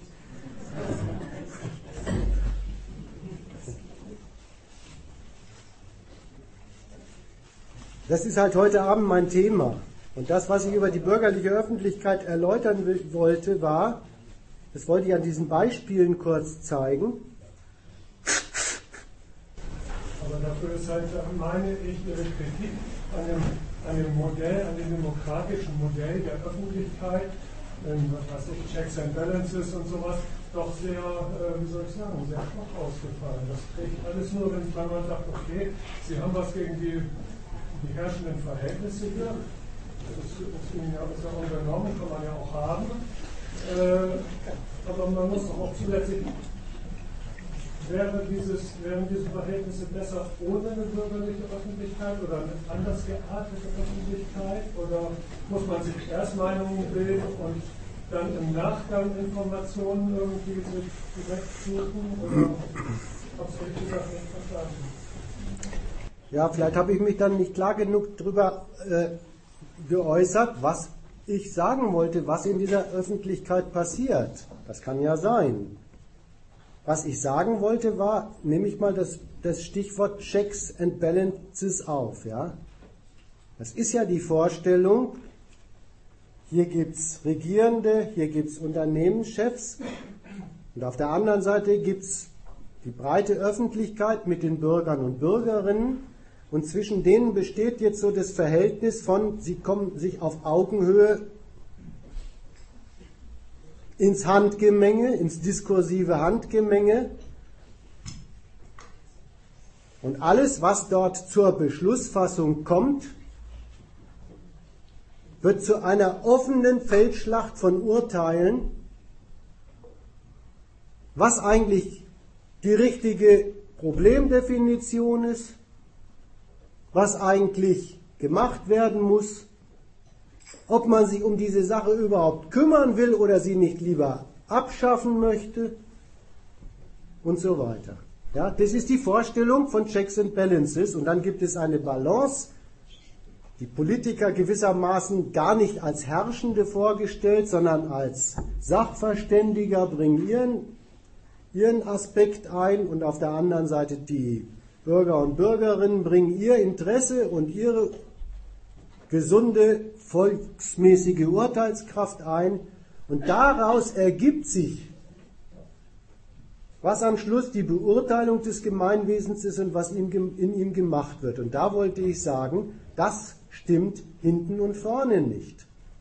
Das ist nicht so, wenn ein solcher Pressebericht äh, in der Frankfurter Allgemeinen Zeitung auftaucht, ist erstens entschieden, dass Leute, die von den Unternehmen für die Rendite nicht gebraucht werden, arbeitslos gemacht werden und kein Einkommen haben. Zweitens, dass das in Ordnung geht, weil dafür gibt es ja eine sozialstaatliche Betreuung. Drittens, diese sozialstaatliche Betreuung ist, wie der Name schon sagt, ein Gegenstand der Beschlussfassung der politischen Herrschaften. Viertens ist entschieden, dass es gut ist, dass es die gibt, weil diese Beschlussfassung muss ja von politischen Herrschaften gemacht werden. Fünftens darf das, darf das lesende und mitbeurteilende Publikum also ausschließlich eine Frage wälzen. Schaffen Sie es, schaffen die Regierenden es, ihre Beschlussfassung so zu machen, wie sie die Problemlage zur Beschlussfassung definiert haben und haben dann hinterher eine Hartz-IV-Regelung. Die Frage, wie die den Leuten bekommt, kommt da notwendigerweise schon nicht mehr vor. Da wollte ich sagen, von wegen Checks and Balances. Die ganze geistige Befassung der Leute ist ihre Vereinnahmung dafür, ist ihre geistige Vereinnahmung dafür. Alles, was in Politik und Wirtschaft läuft, rein vom Standpunkt der Zuständigen zu betrachten, das aber in einem engagierten Bewusstsein des sich drum Kümmerns, das aber in einer parteilichen Fassung der Sorge, ob es gelingt, das aber in einer parteilichen, kritischen Gesinnung, schaffen es die gewählten Regenten, ihre Ämter auszufüllen. So, da wollte ich sagen, von wegen, hier regiert die Öffentlichkeit. Es ist andersrum. Es wird regiert und in der Öffentlichkeit wird dafür gesorgt, dass die Regierten auch noch geistig ihr regiert werden zu ihrer Sache machen. Und das wollte ich sagen. Und insofern hast du mich klar oder haben Sie mich schon, schon richtig verstanden, äh, dass ich diese Öffentlichkeit nicht mag, dass ich sie verwerfe, dass ich aber auch dazu sage, woher überhaupt eine solche Einrichtung der geistigen Vereinnahmung kommt. Nach wie vor, ich sehe also in erster Linie sozusagen die Kritik an der Illegitimität der parlamentarischen Demokratie.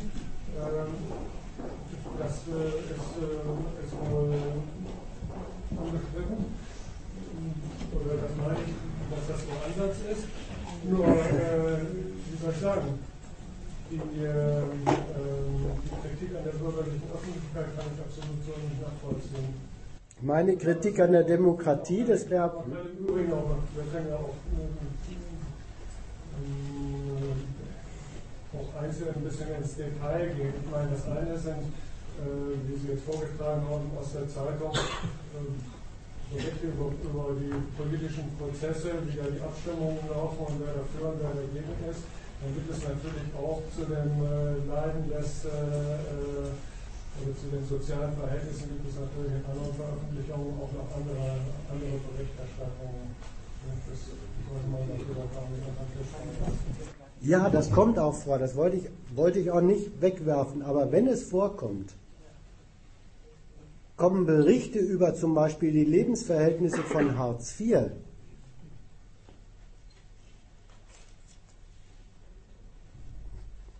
Gespickt mit zwei Betrachtungsweisen vor. Die eine Betrachtungsweise ist das Festlegen auf die Perspektive des Besorgtseins um solche unschuldigen Opfer. Es ist eine Sorte von Perspektive, die von vornherein die, der, dem Gedanken das Wasser abgräbt, muss sowas überhaupt sein? Es, mobilisiert eine Sorte von geistiger Betreuung der armen betroffenen Leute. Die andere Perspektive, das ist die vorherrschende, ist sofort die Verwandlung dieser beschissenen Lebensverhältnisse von diesen Leuten in ein Problem, dass der Betreuung durch zuständige Politik bedarf. Aus Armut folgt nach dieser Logik von vornherein der Bedarf nach zuständiger Sozialpolitik, zuständiger politischer Mannschaft. Das ist interessant. Es kommt nie der Schluss vor, Vielleicht war die politische Mannschaft ursächlich tätig, um die Leute in solche Armutsverhältnisse reinzubringen. Es kommt immer gleich die Perspektive mitgeliefert vor, das kann man doch nicht so unbetreut lassen. So, das war, war meine Behauptung, wie Öffentlichkeit geht. Ich wollte nicht sagen, das kommt nicht vor, aber so kommt es vor. Und jetzt muss ich eine Sache zurückweisen. Ich kritisiere nicht die Illegitimität der parlamentarischen Demokratie, sondern habe sehr viel gegen ihre Legitimität. Es ist nämlich ein Kunstgriff der parlamentarischen Demokratie. Und die Öffentlichkeit, von der wir heute Abend mal reden, leistet dafür eine sehr wichtige Dienstleistung. Es ist ein Kunstgriff der Demokratie, dass die vom Staat für die Menschen rechtlich eingerichteten Lebensverhältnisse, in denen die ihre, ihren Lebensunterhalt verdienen müssen und ihr Leben sich einteilen müssen, dass die, die es schafft, die Demokratie, alle Schwierigkeiten, die die Menschen da drin haben, alle misslingenden Pläne, die die Menschen da drin haben, zu überführen in einen politischen Willen, der sagt, darum müssen sich Politiker kümmern. Jetzt ist mir klar, wie wichtig ich Politiker habe, äh, brauche, die sich um bessere Arbeitsschutzrechte, um bessere Mietrechte, um Sozialleistungen und so weiter kümmern. Also die, über, die, die Demokratie schafft es, aus dem Werk der Politik einen Handlungsbedarf von Politik bei den Betroffenen zu machen. Deswegen nehmen die glattweg das komische Angebot an, alle vier Jahre lang zu entscheiden, wer das von ihnen für unverzichtbar gehaltene und nicht mehr zur Debatte stehende tun soll. Wer soll es machen? Diesen Handlungsbedarf der Politik erledigen. Und wenn sie das gemacht haben, also wenn wirklich Bürger in Form ihres Stimmkreuzes sagen, jawohl, sie geben zu Protokoll, Sie sehen den Bedarf nach Politik für sich als unverzichtbar ein.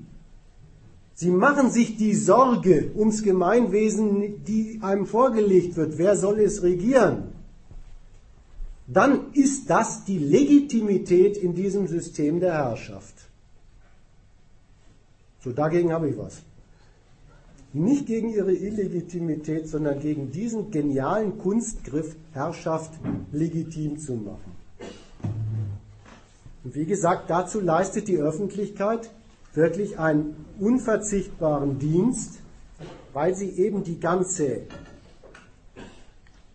zur Kenntnisnahme der Menschen, was im Lande läuft, unter dem verlogenen Titel bloß informieren bloß Fakten vorlegen, auf diese Beurteilung als Sorgegegenstand der Politik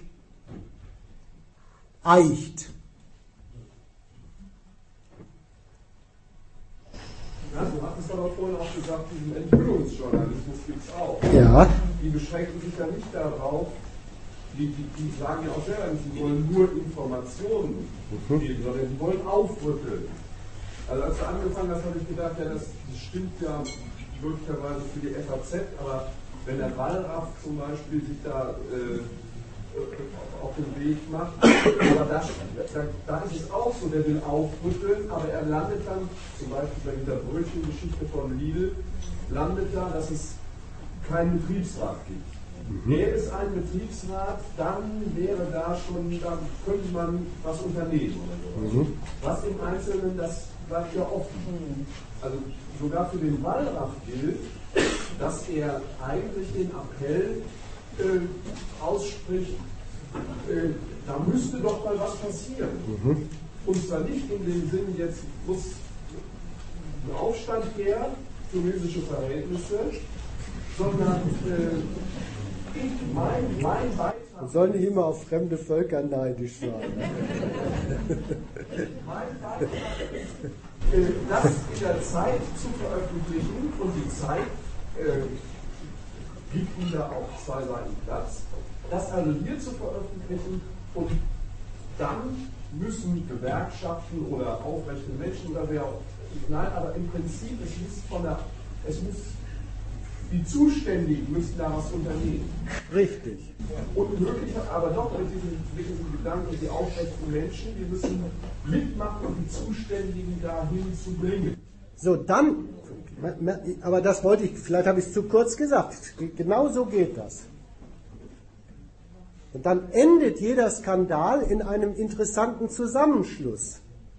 Nämlich in dem Zusammenschluss zwischen den Zuständigen, die angerufen werden, und den aufgebrachten, aufgewühlten Staatsbürgern, die gesagt haben, denen muss mal einer auf die Füße treten und die schließen sich hinterher zusammen und sagen, gut, dass es gesagt wurde mal wieder. Dann ist wieder Vertrauen im Land zwischen den Zuständigen und den Bezuständigten. Das ist ein interessantes Verfahren, was da passiert, über, über das Schüren von Misstrauen, über das Schüren von Zwietracht zwischen, zwischen äh, ähm, regierten Staatsbürgern und Oberen, über das richtige Aufwühlen der Leute. Guckt euch mal an, da gibt's Schweine drunter, sogar Verteidigungsminister, die ihre Doktorarbeit fälschen. Das ist ja sowieso das Schlimmste, was ein Verteidigungsminister machen kann, oder?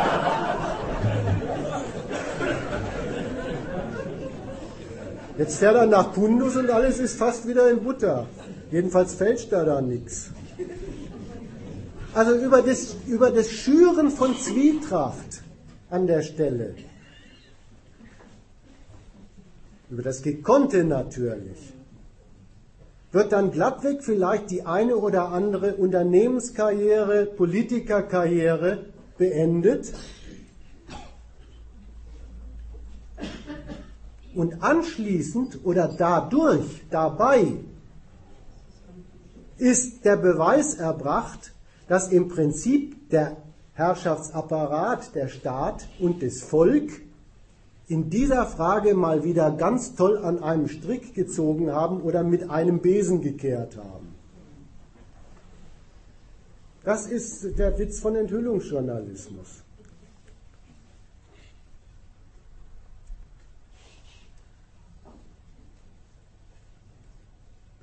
Aber der Walderaff, der hat doch noch eine andere äh, Sentenz. Da wäre doch, doch nicht einfach äh, den Standpunkt, äh, uns verstehen gehen einfach nach ihrer, nach ihrer Staatsräson. Äh, das, was, was er das skandaliert, sich ihm, äh, annehmen bzw. Äh, zum Thema machen, sondern er, hat doch auch, das Ideal drauf, äh, nun sollen sie auch ihre Macht äh, dafür einsetzen, dass äh, der das, das, was er als Missstände da äh, skandaliert, das ist für, für die Leute irgendwie abgestellt Also der Wallraff ist schon einer gewesen, das ist ja auch einer, der gehört mindestens mit einem Bein in das, was ich kurz unter Gegenöffentlichkeit angesprochen habe. Er ist schon einer gewesen, der hat aber in dieser Sache, in diesem, in diesem äh, in diesem Aufwühlen des Glaubens an ein Beauftragungsverhältnis zwischen Regierung und Volk. In dieser Sache hat der Wallraff zumindest lange Zeit die Mission verfolgt, da müsste er auch ein kleines bisschen die Kriterien fürs Vertrauensverhältnis von Staat und Führung verändern, nach links schieben. Die Politik müsste gewerkschaftlich orientierter sein und so ein solcher da gedacht.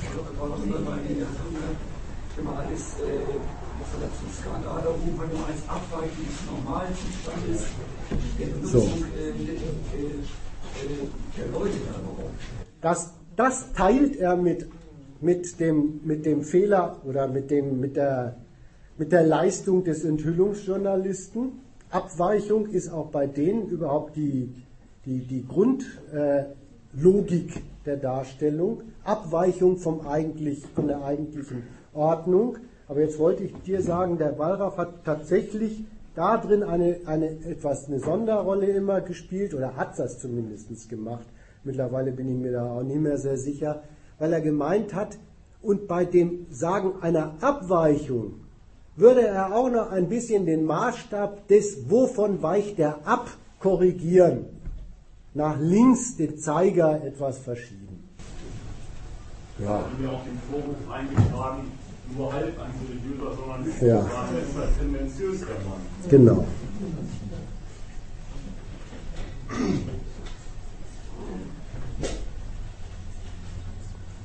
Seriöse Journalisten entdecken heutzutage in Afghanistan seltsame Skandale.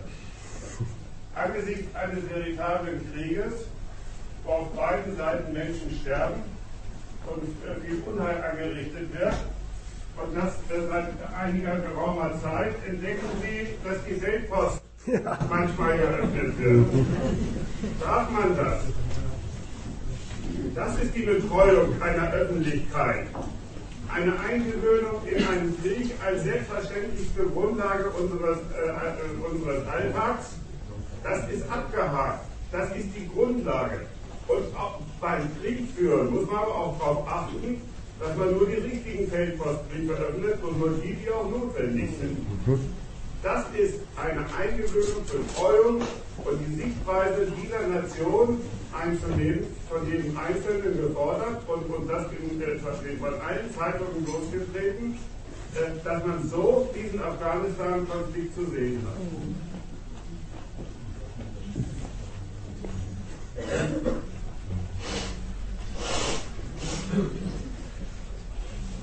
So, die letzten beiden Sachen sind ein paar, sind ein paar Stichworte, also sie ergeben ein paar Stichwörter für den Fortgang. Ich habe mir ja jetzt erstmal bei der Darstellung dieses, dieses Enthüllungsjournalismus und überhaupt des Journalismus von der Parteilichkeit in der Frage ein bisschen zu der grundsätzlichen Parteilichkeit hin entschieden. Wollte die Parteilichkeit im Verfahren, in der ganzen Denkungsart des Journalismus zeigen.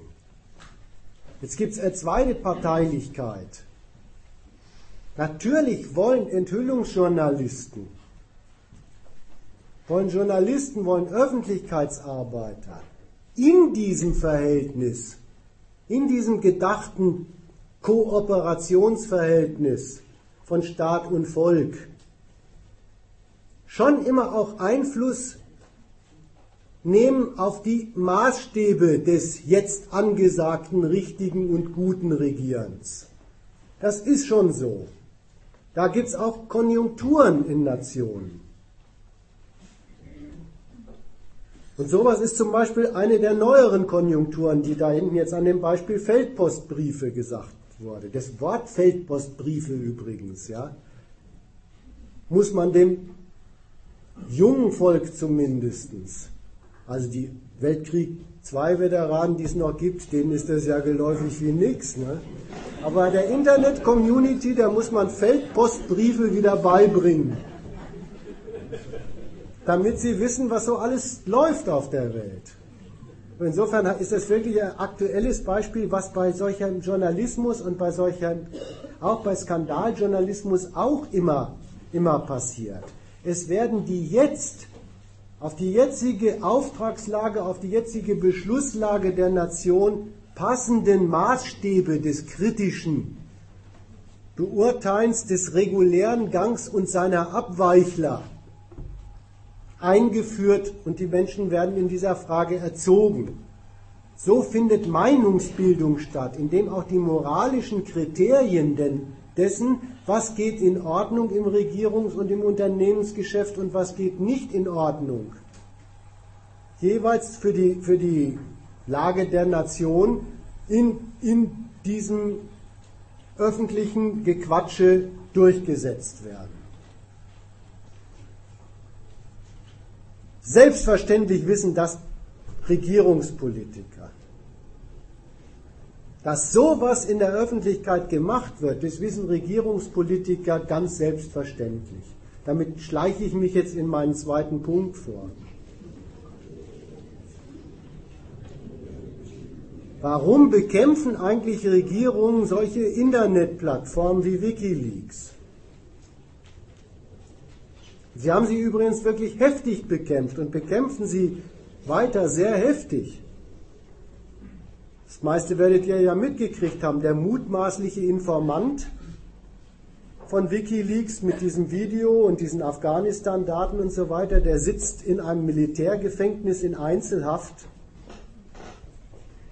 Wahrscheinlich ist das noch der sicherste Ort für den in den ganzen Vereinigten Staaten, weil außerhalb der Gefängnismauern wird dauernd darüber diskutiert, wie man den aufschlitzt, aufhängt und verbrennt.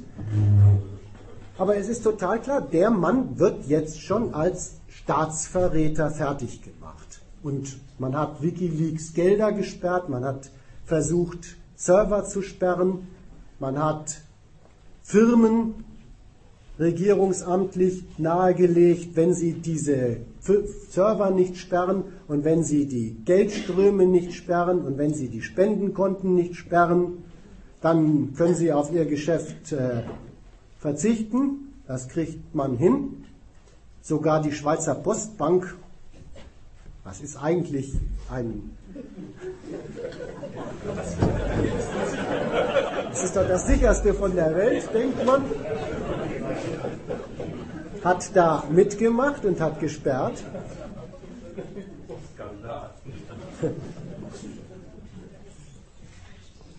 Und dem Assange, dem wird auf der einen Seite von den amerikanischen Staatsjuristen versucht, auch ein Staatsdelikt, ein Hochverratsdelikt mit Spionageartikeln von 1919 oder weiß nicht, wo die herkommen, doch noch ans Bein zu binden.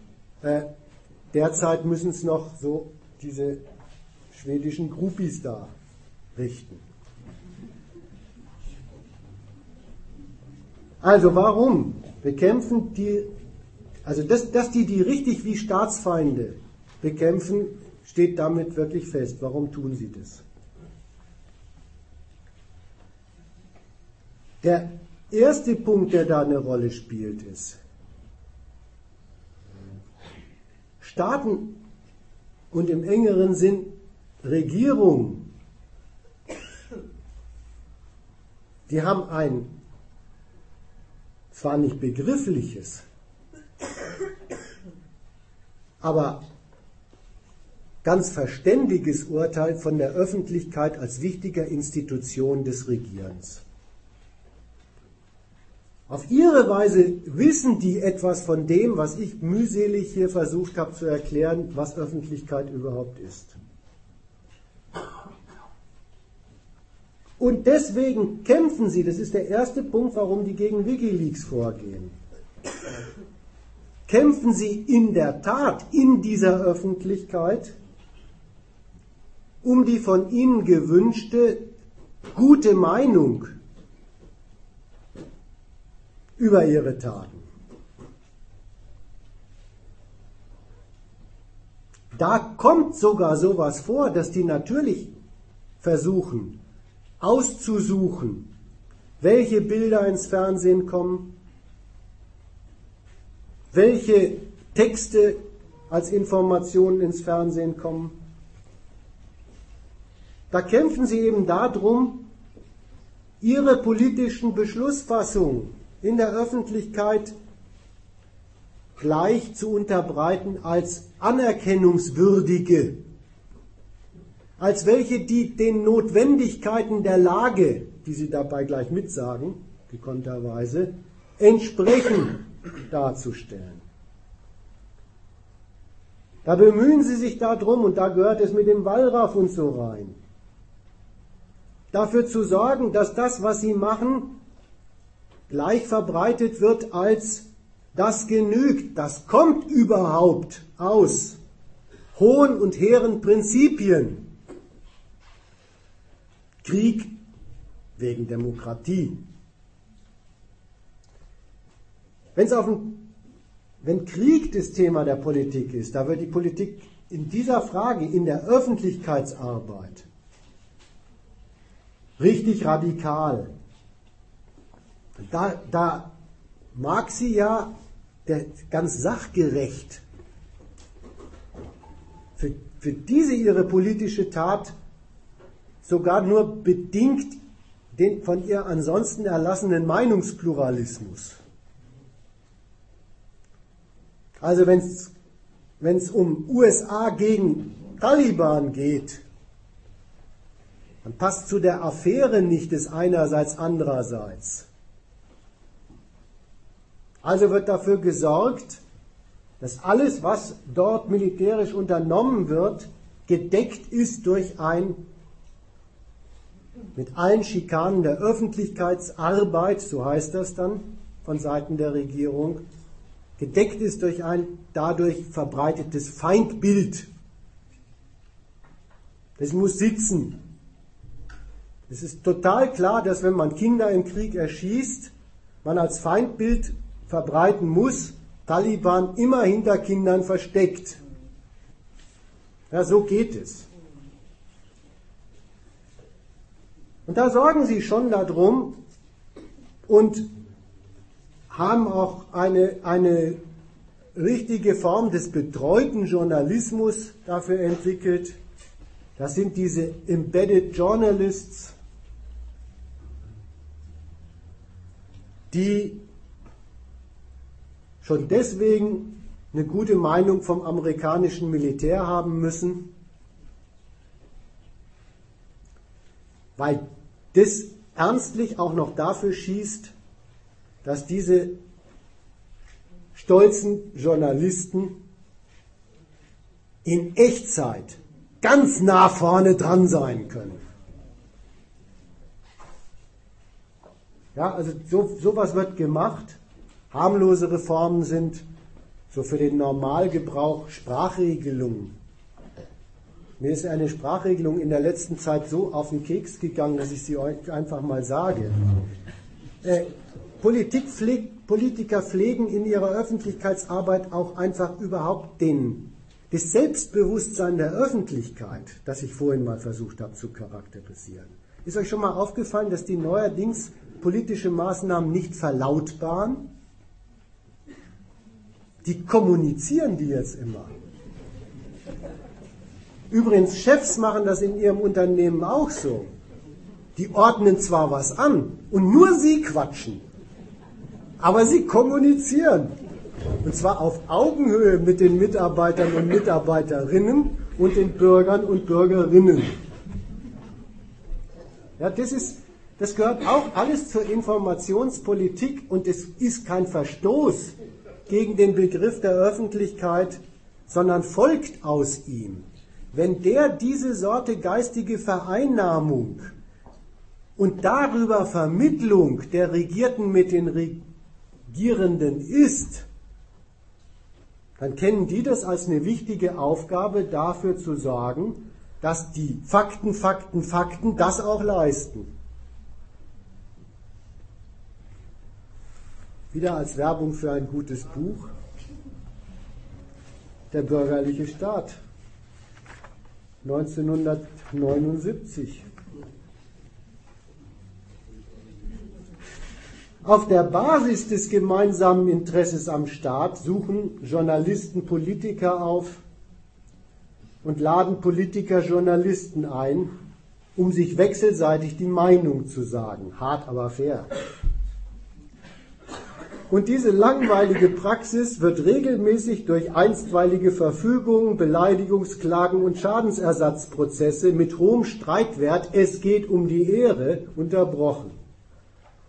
Und weil manchmal schon die Verbreitung eines Sachverhalts so gut wie eine interessierte Interpretation politischer Untaten das Ansehen eines Staatsmanns ramponiert, das Vertrauen der Bevölkerung in den Staat erschüttert oder gar dem äußeren Feind die Spionage zu billig macht, erscheint manchem Politiker die freie Presse als eine staatszersetzende Mafia, was umgekehrt dazu führt, dass Journalisten jeden Staat und seine Vertreter daran messen, wie viel sie für die Pressefreiheit übrig haben. Das gehört nämlich im Gegenzug zu dieser, zu dieser Borniertheit von Journalisten. Das meinte ich bei den Embedded Journalists übrigens. Dass der, dass der erste Lackmusstreifen, ob ein Staat in Ordnung ist, der ist, ob Sie an vorderster Front über ihn berichten dürfen. Dann kann der schon fast nichts mehr falsch machen. Das ist der erste Punkt. Man merkt, es ist nicht einfach eine Reaktion auf Wikileaks, sondern hier meldet sich der politische Wille von Regierungen zu Wort und schreitet zur Tat. Dass selbstverständlich das öffentliche Nachdenken und Quatschen und Fernsehen über ihn und seine Taten in seinem Sinne auszufallen hat. Und da entdecken Sie bei Wikileaks mindestens Verantwortungslosigkeit, wenn nicht sogar böse Absicht, weil die es an dem Präsentieren zum Beispiel von Kriegsfakten, weil die es dabei vermissen lassen, dafür zu sorgen, dass mindestens ihre traurige Notwendigkeit durchschimmert. So, der zweite Punkt. So richtig ins Kochen ist dieser Kampf der Regierung, dann waren es auch wirklich die Regierungen, aber die Amis sind da schon vorneweg gekommen, nach diesen, nach diesen veröffentlichten Depeschen von, von US-Botschaftern an die Regierung. Was hat denn da dazu geführt, oder was, was nehmen da eigentlich Staaten ins Auge, um zu sagen, das ist staatsfeindlich? Also was war denn zu lesen? Ich habe es mir nicht angetan, keine Angst. Aber in der Presse konnte man lesen, in, in Wikileaks kann man nachlesen, dass der deutsche Botschafter der amerikanischen Weltmacht über die deutsche Regierungschefin Merkel sagt, sie sei eine Teflonpfanne. Und zwar wollte er damit nichts über ihr Aussehen sagen,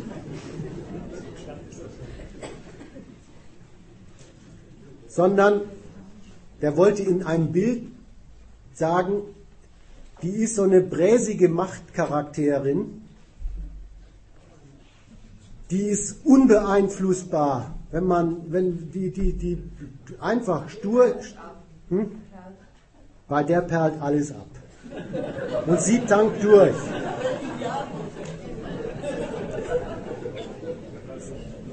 So gesehen eben doch Kohls Mädchen. Ja. Jetzt muss man eigentlich fragen, ist das überhaupt beleidigend? Also wenn es auf dieses Aussehen gegangen wäre, wäre es ja vielleicht beleidigend gewesen, aber das ist ja fast ein Kompliment.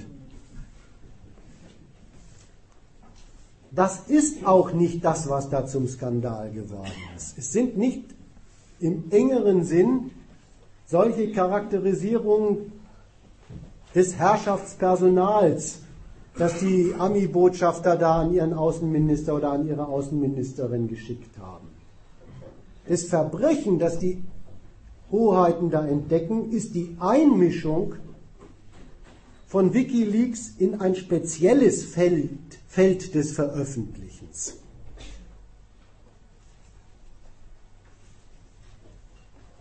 Diplomatische Urteile veröffentlichen ist nämlich ein hoheitlicher Akt. Das ist ein hoheitliches Feld des Veröffentlichens, das sich auch die Hoheiten, die Diplomaten im, im Besonderen, als ihr Monopol reservieren. Und wer sich da einmischt, wer da was durcheinander bringt, den verfolgen sie wirklich als staatsfeindlich. Warum? Das liegt daran, dass das Veröffentlichen in der Diplomatie, das Veröffentlichen von diplomatischen Urteilen, da heißt es übrigens, glaube ich, bis heute verlautbaren, dass sich das gar nicht in erster Linie an die Öffentlichkeit und die journalistischen Quatschköpfe und die Menschen und Völker richtet, sondern dass das Verlautbaren von diplomatischen Stellungnahmen sich an die Hoheiten richtet. Das ist ein Urteil, das man in die Öffentlichkeit stellt von Hoheit zu Hoheit. Also wenn man zum Beispiel so eine diplomatische Einschätzung einer Regierungschefin in Deutschland hat, dann hat man die. Aber wenn man sie veröffentlicht, aus der Diplomatie, Dann will man sagen, dieses Land ist so wie ihre Regierungschefin und das finden wir zumindest problematisch. Dann gibt in der öffentlichen Stellungnahme über das Herrschaftspersonal der Staat ein Urteil über den anderen Staat ab. Anderer Fall. Wenn Staaten eine, einen Vertragsinhalt, eine Vereinbarung, also wenn Diplomaten einen Gesprächsinhalt mit anderen Diplomaten veröffentlichen, dann ist der Zweck nicht der, dass es alle wissen, sondern dann ist es selber ein Akt, ein praktischer Akt der Diplomatie. Dann will man den Vertragspartner, den anderen Staat, auf diese von ihm unterschriebene Stellungnahme oder von ihm gemachte diplomatische Einlassung festlegen. Oder man hat das Bedürfnis als Hoheit, die Vertragstreue des anderen Staats durch eine solche Stellungnahme mal zu testen. Wenn er dann sagt, war alles gar nicht so, ein Dementi heißt es im diplomatischen Hochdeutschen macht, dann handelt es sich um eine Veränderung im Interessens- und Kräfteverhältnis dieser Staaten. So, darein hat sich Wikileaks, wahrscheinlich wissen diese Idioten das nicht mal, eingemischt. Und jetzt kriegen sie einen Standpunkt zu spüren, der, der sagt, Diplomatie ist gemachte außenpolitische Macht. Das ist eine Souveränitätsangelegenheit. Wer sich darin einmischt, verletzt die Rechte der Souveränität. Was ist denn da der Aufklärungsgedanke?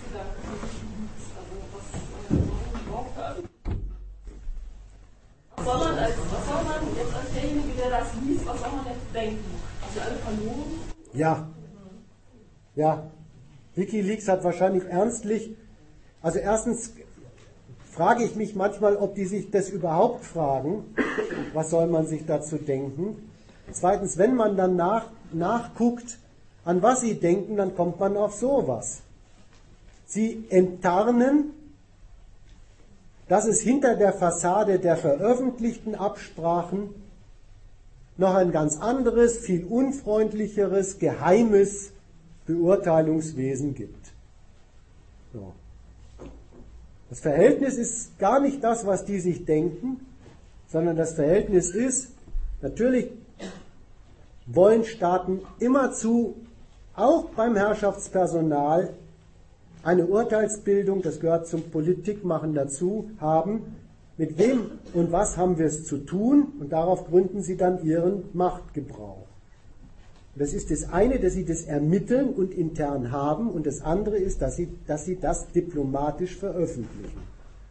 Das fliegt jetzt Wikileaks um die Ohren.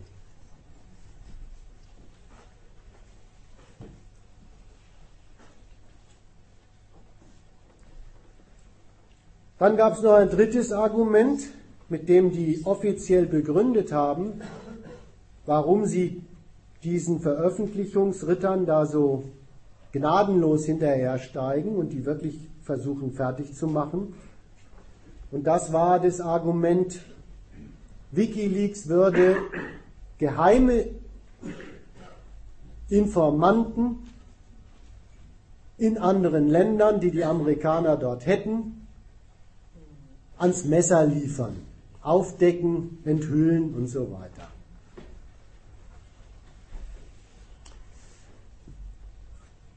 Das ist nach einer Seite hin eher unglaubwürdig,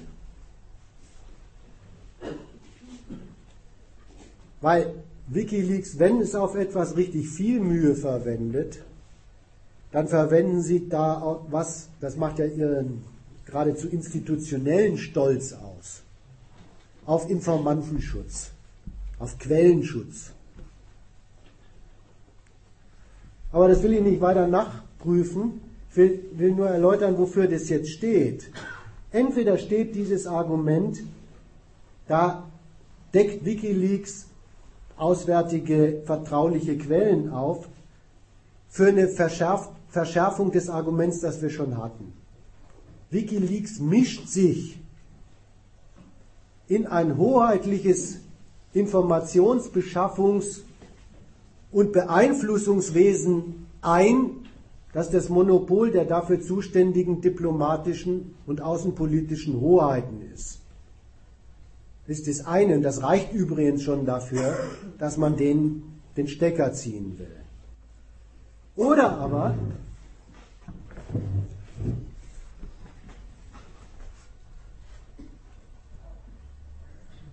es gibt da tatsächlich Bestandteile. Da erfährt man übrigens bei der Gelegenheit mal ein bisschen was, dass Staaten wie die USA wirklich nicht einfach wollen, dass ihre staatlichen Gegenüber wissen, was sie alles von ihnen wissen, was sie bei ihnen alles auswerten, was und wen sie bei ihnen alles auswerten.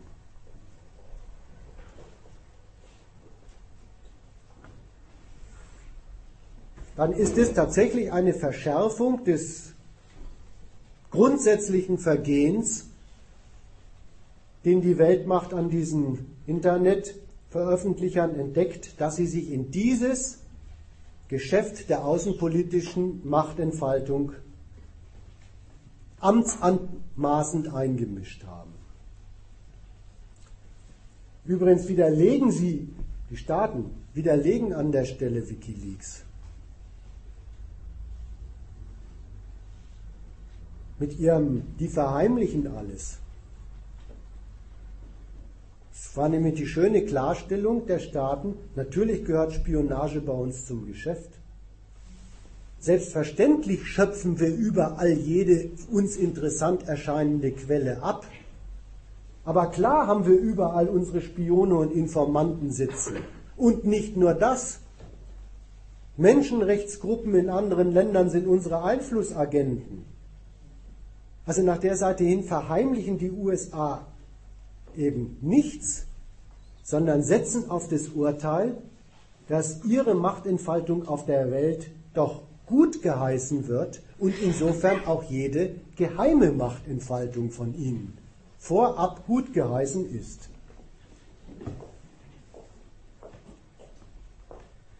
Das möchte ich eigentlich zum Abschluss machen. Das Vorgehen gegen Wikileaks wie es die USA da machen. Das sieht zwar einerseits ein kleines bisschen wie die Bestätigung von dieser etwas paranoiden Theorie von denen aus. Dieser Theorie, Staaten wollen nicht, dass frei alles über sie gewusst wird und sich frei darüber eine Meinung gebildet werden kann. Andererseits ist es eine Riesenwiderlegung des Vorgehens, dass das der Witz an moderner Herrschaft ist, und zwar in zweierlei Hinsicht ist es eine Widerlegung. Erstens haben die Amerikaner kein Geheimnis daraus gemacht, sondern haben auch noch die Öffentlichkeit dafür benutzt, gegen Wikileaks vorzugehen. Die erklären doch, dass sie diesen Manning da mit der Anschuldigung des Hochverrats im Gefängnis fertig machen. Und die zweite, noch viel wuchtigere Widerlegung ist das andere Vorgehen, das die USA machen. Wie machen sie denn Wikileaks fertig? Sie entziehen den, und zwar auf der ganzen Welt, nicht nur auf dem eigenen Staatsgebiet, das entscheidende Mittel, das man für jede Aktivität im Kapitalismus braucht, Geld. Haben also Einfluss, haben den Daumen drauf auf dem kapitalistischen Gemeinwesen, das man in der Tasche trägt. Und machen das zu einer Waffe gegen Leute, die sie zum Staatsfeind erklären. Sie verfolgen die Leute mit der Macht ihres Strafrechts, auch das sogar grenzüberschreitend. Da merkt man, Macht besteht drittens auch noch darin, dass man andere Staaten, wie zum Beispiel Schweden, zum verlängerten Arm der eigenen Zugriffsmacht machen kann.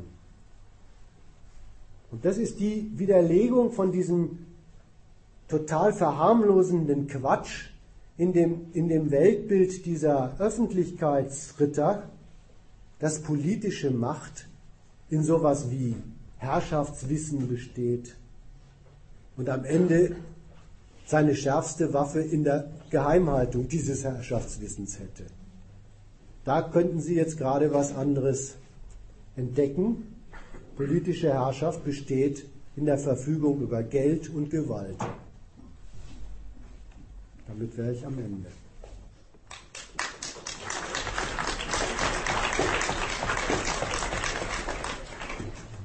Vielleicht noch eine, ein, eine kleine Fußnote, weil da geistert in der letzten Zeit was auch so durch die, durch die Öffentlichkeit und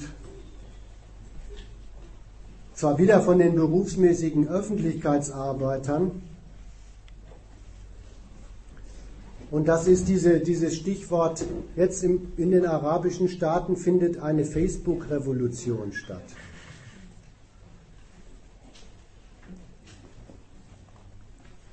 Da merkt man, dass Journalisten zwischen Zweck und Mittel nicht unterscheiden können. Mehr kann man dazu eigentlich gar nicht sagen. Denn das, nach der Mittelseite kann man echt nichts diskutieren. Wahrscheinlich ist Twitter und Facebook echt schneller als Postwurf. Oder, oder Telefonkette. Also nach der Seite hin leisten die was. Aber was da über diese Netze verbreitet wird, das kommt bei denen, so viel muss ich den Arabern da schon zugute halten, echt nicht aus dem Internet. Die kämpfen nicht für Zugangsfreiheit für Kinderpornografie. Die kämpfen auch nicht für, für äh, schnellere Server und so ein Quatsch, sondern die haben halt eine politische Auflehnung gegen ihre Herrschaft und überhaupt gegen ihre politökonomische Ordnung sich da vorgenommen. Ich beurteile die jetzt nicht, ich sage bloß, was die machen. Und was sie dafür für erforderlich halten an praktischen Maßnahmen, ja, das teilen sie sich halt mit.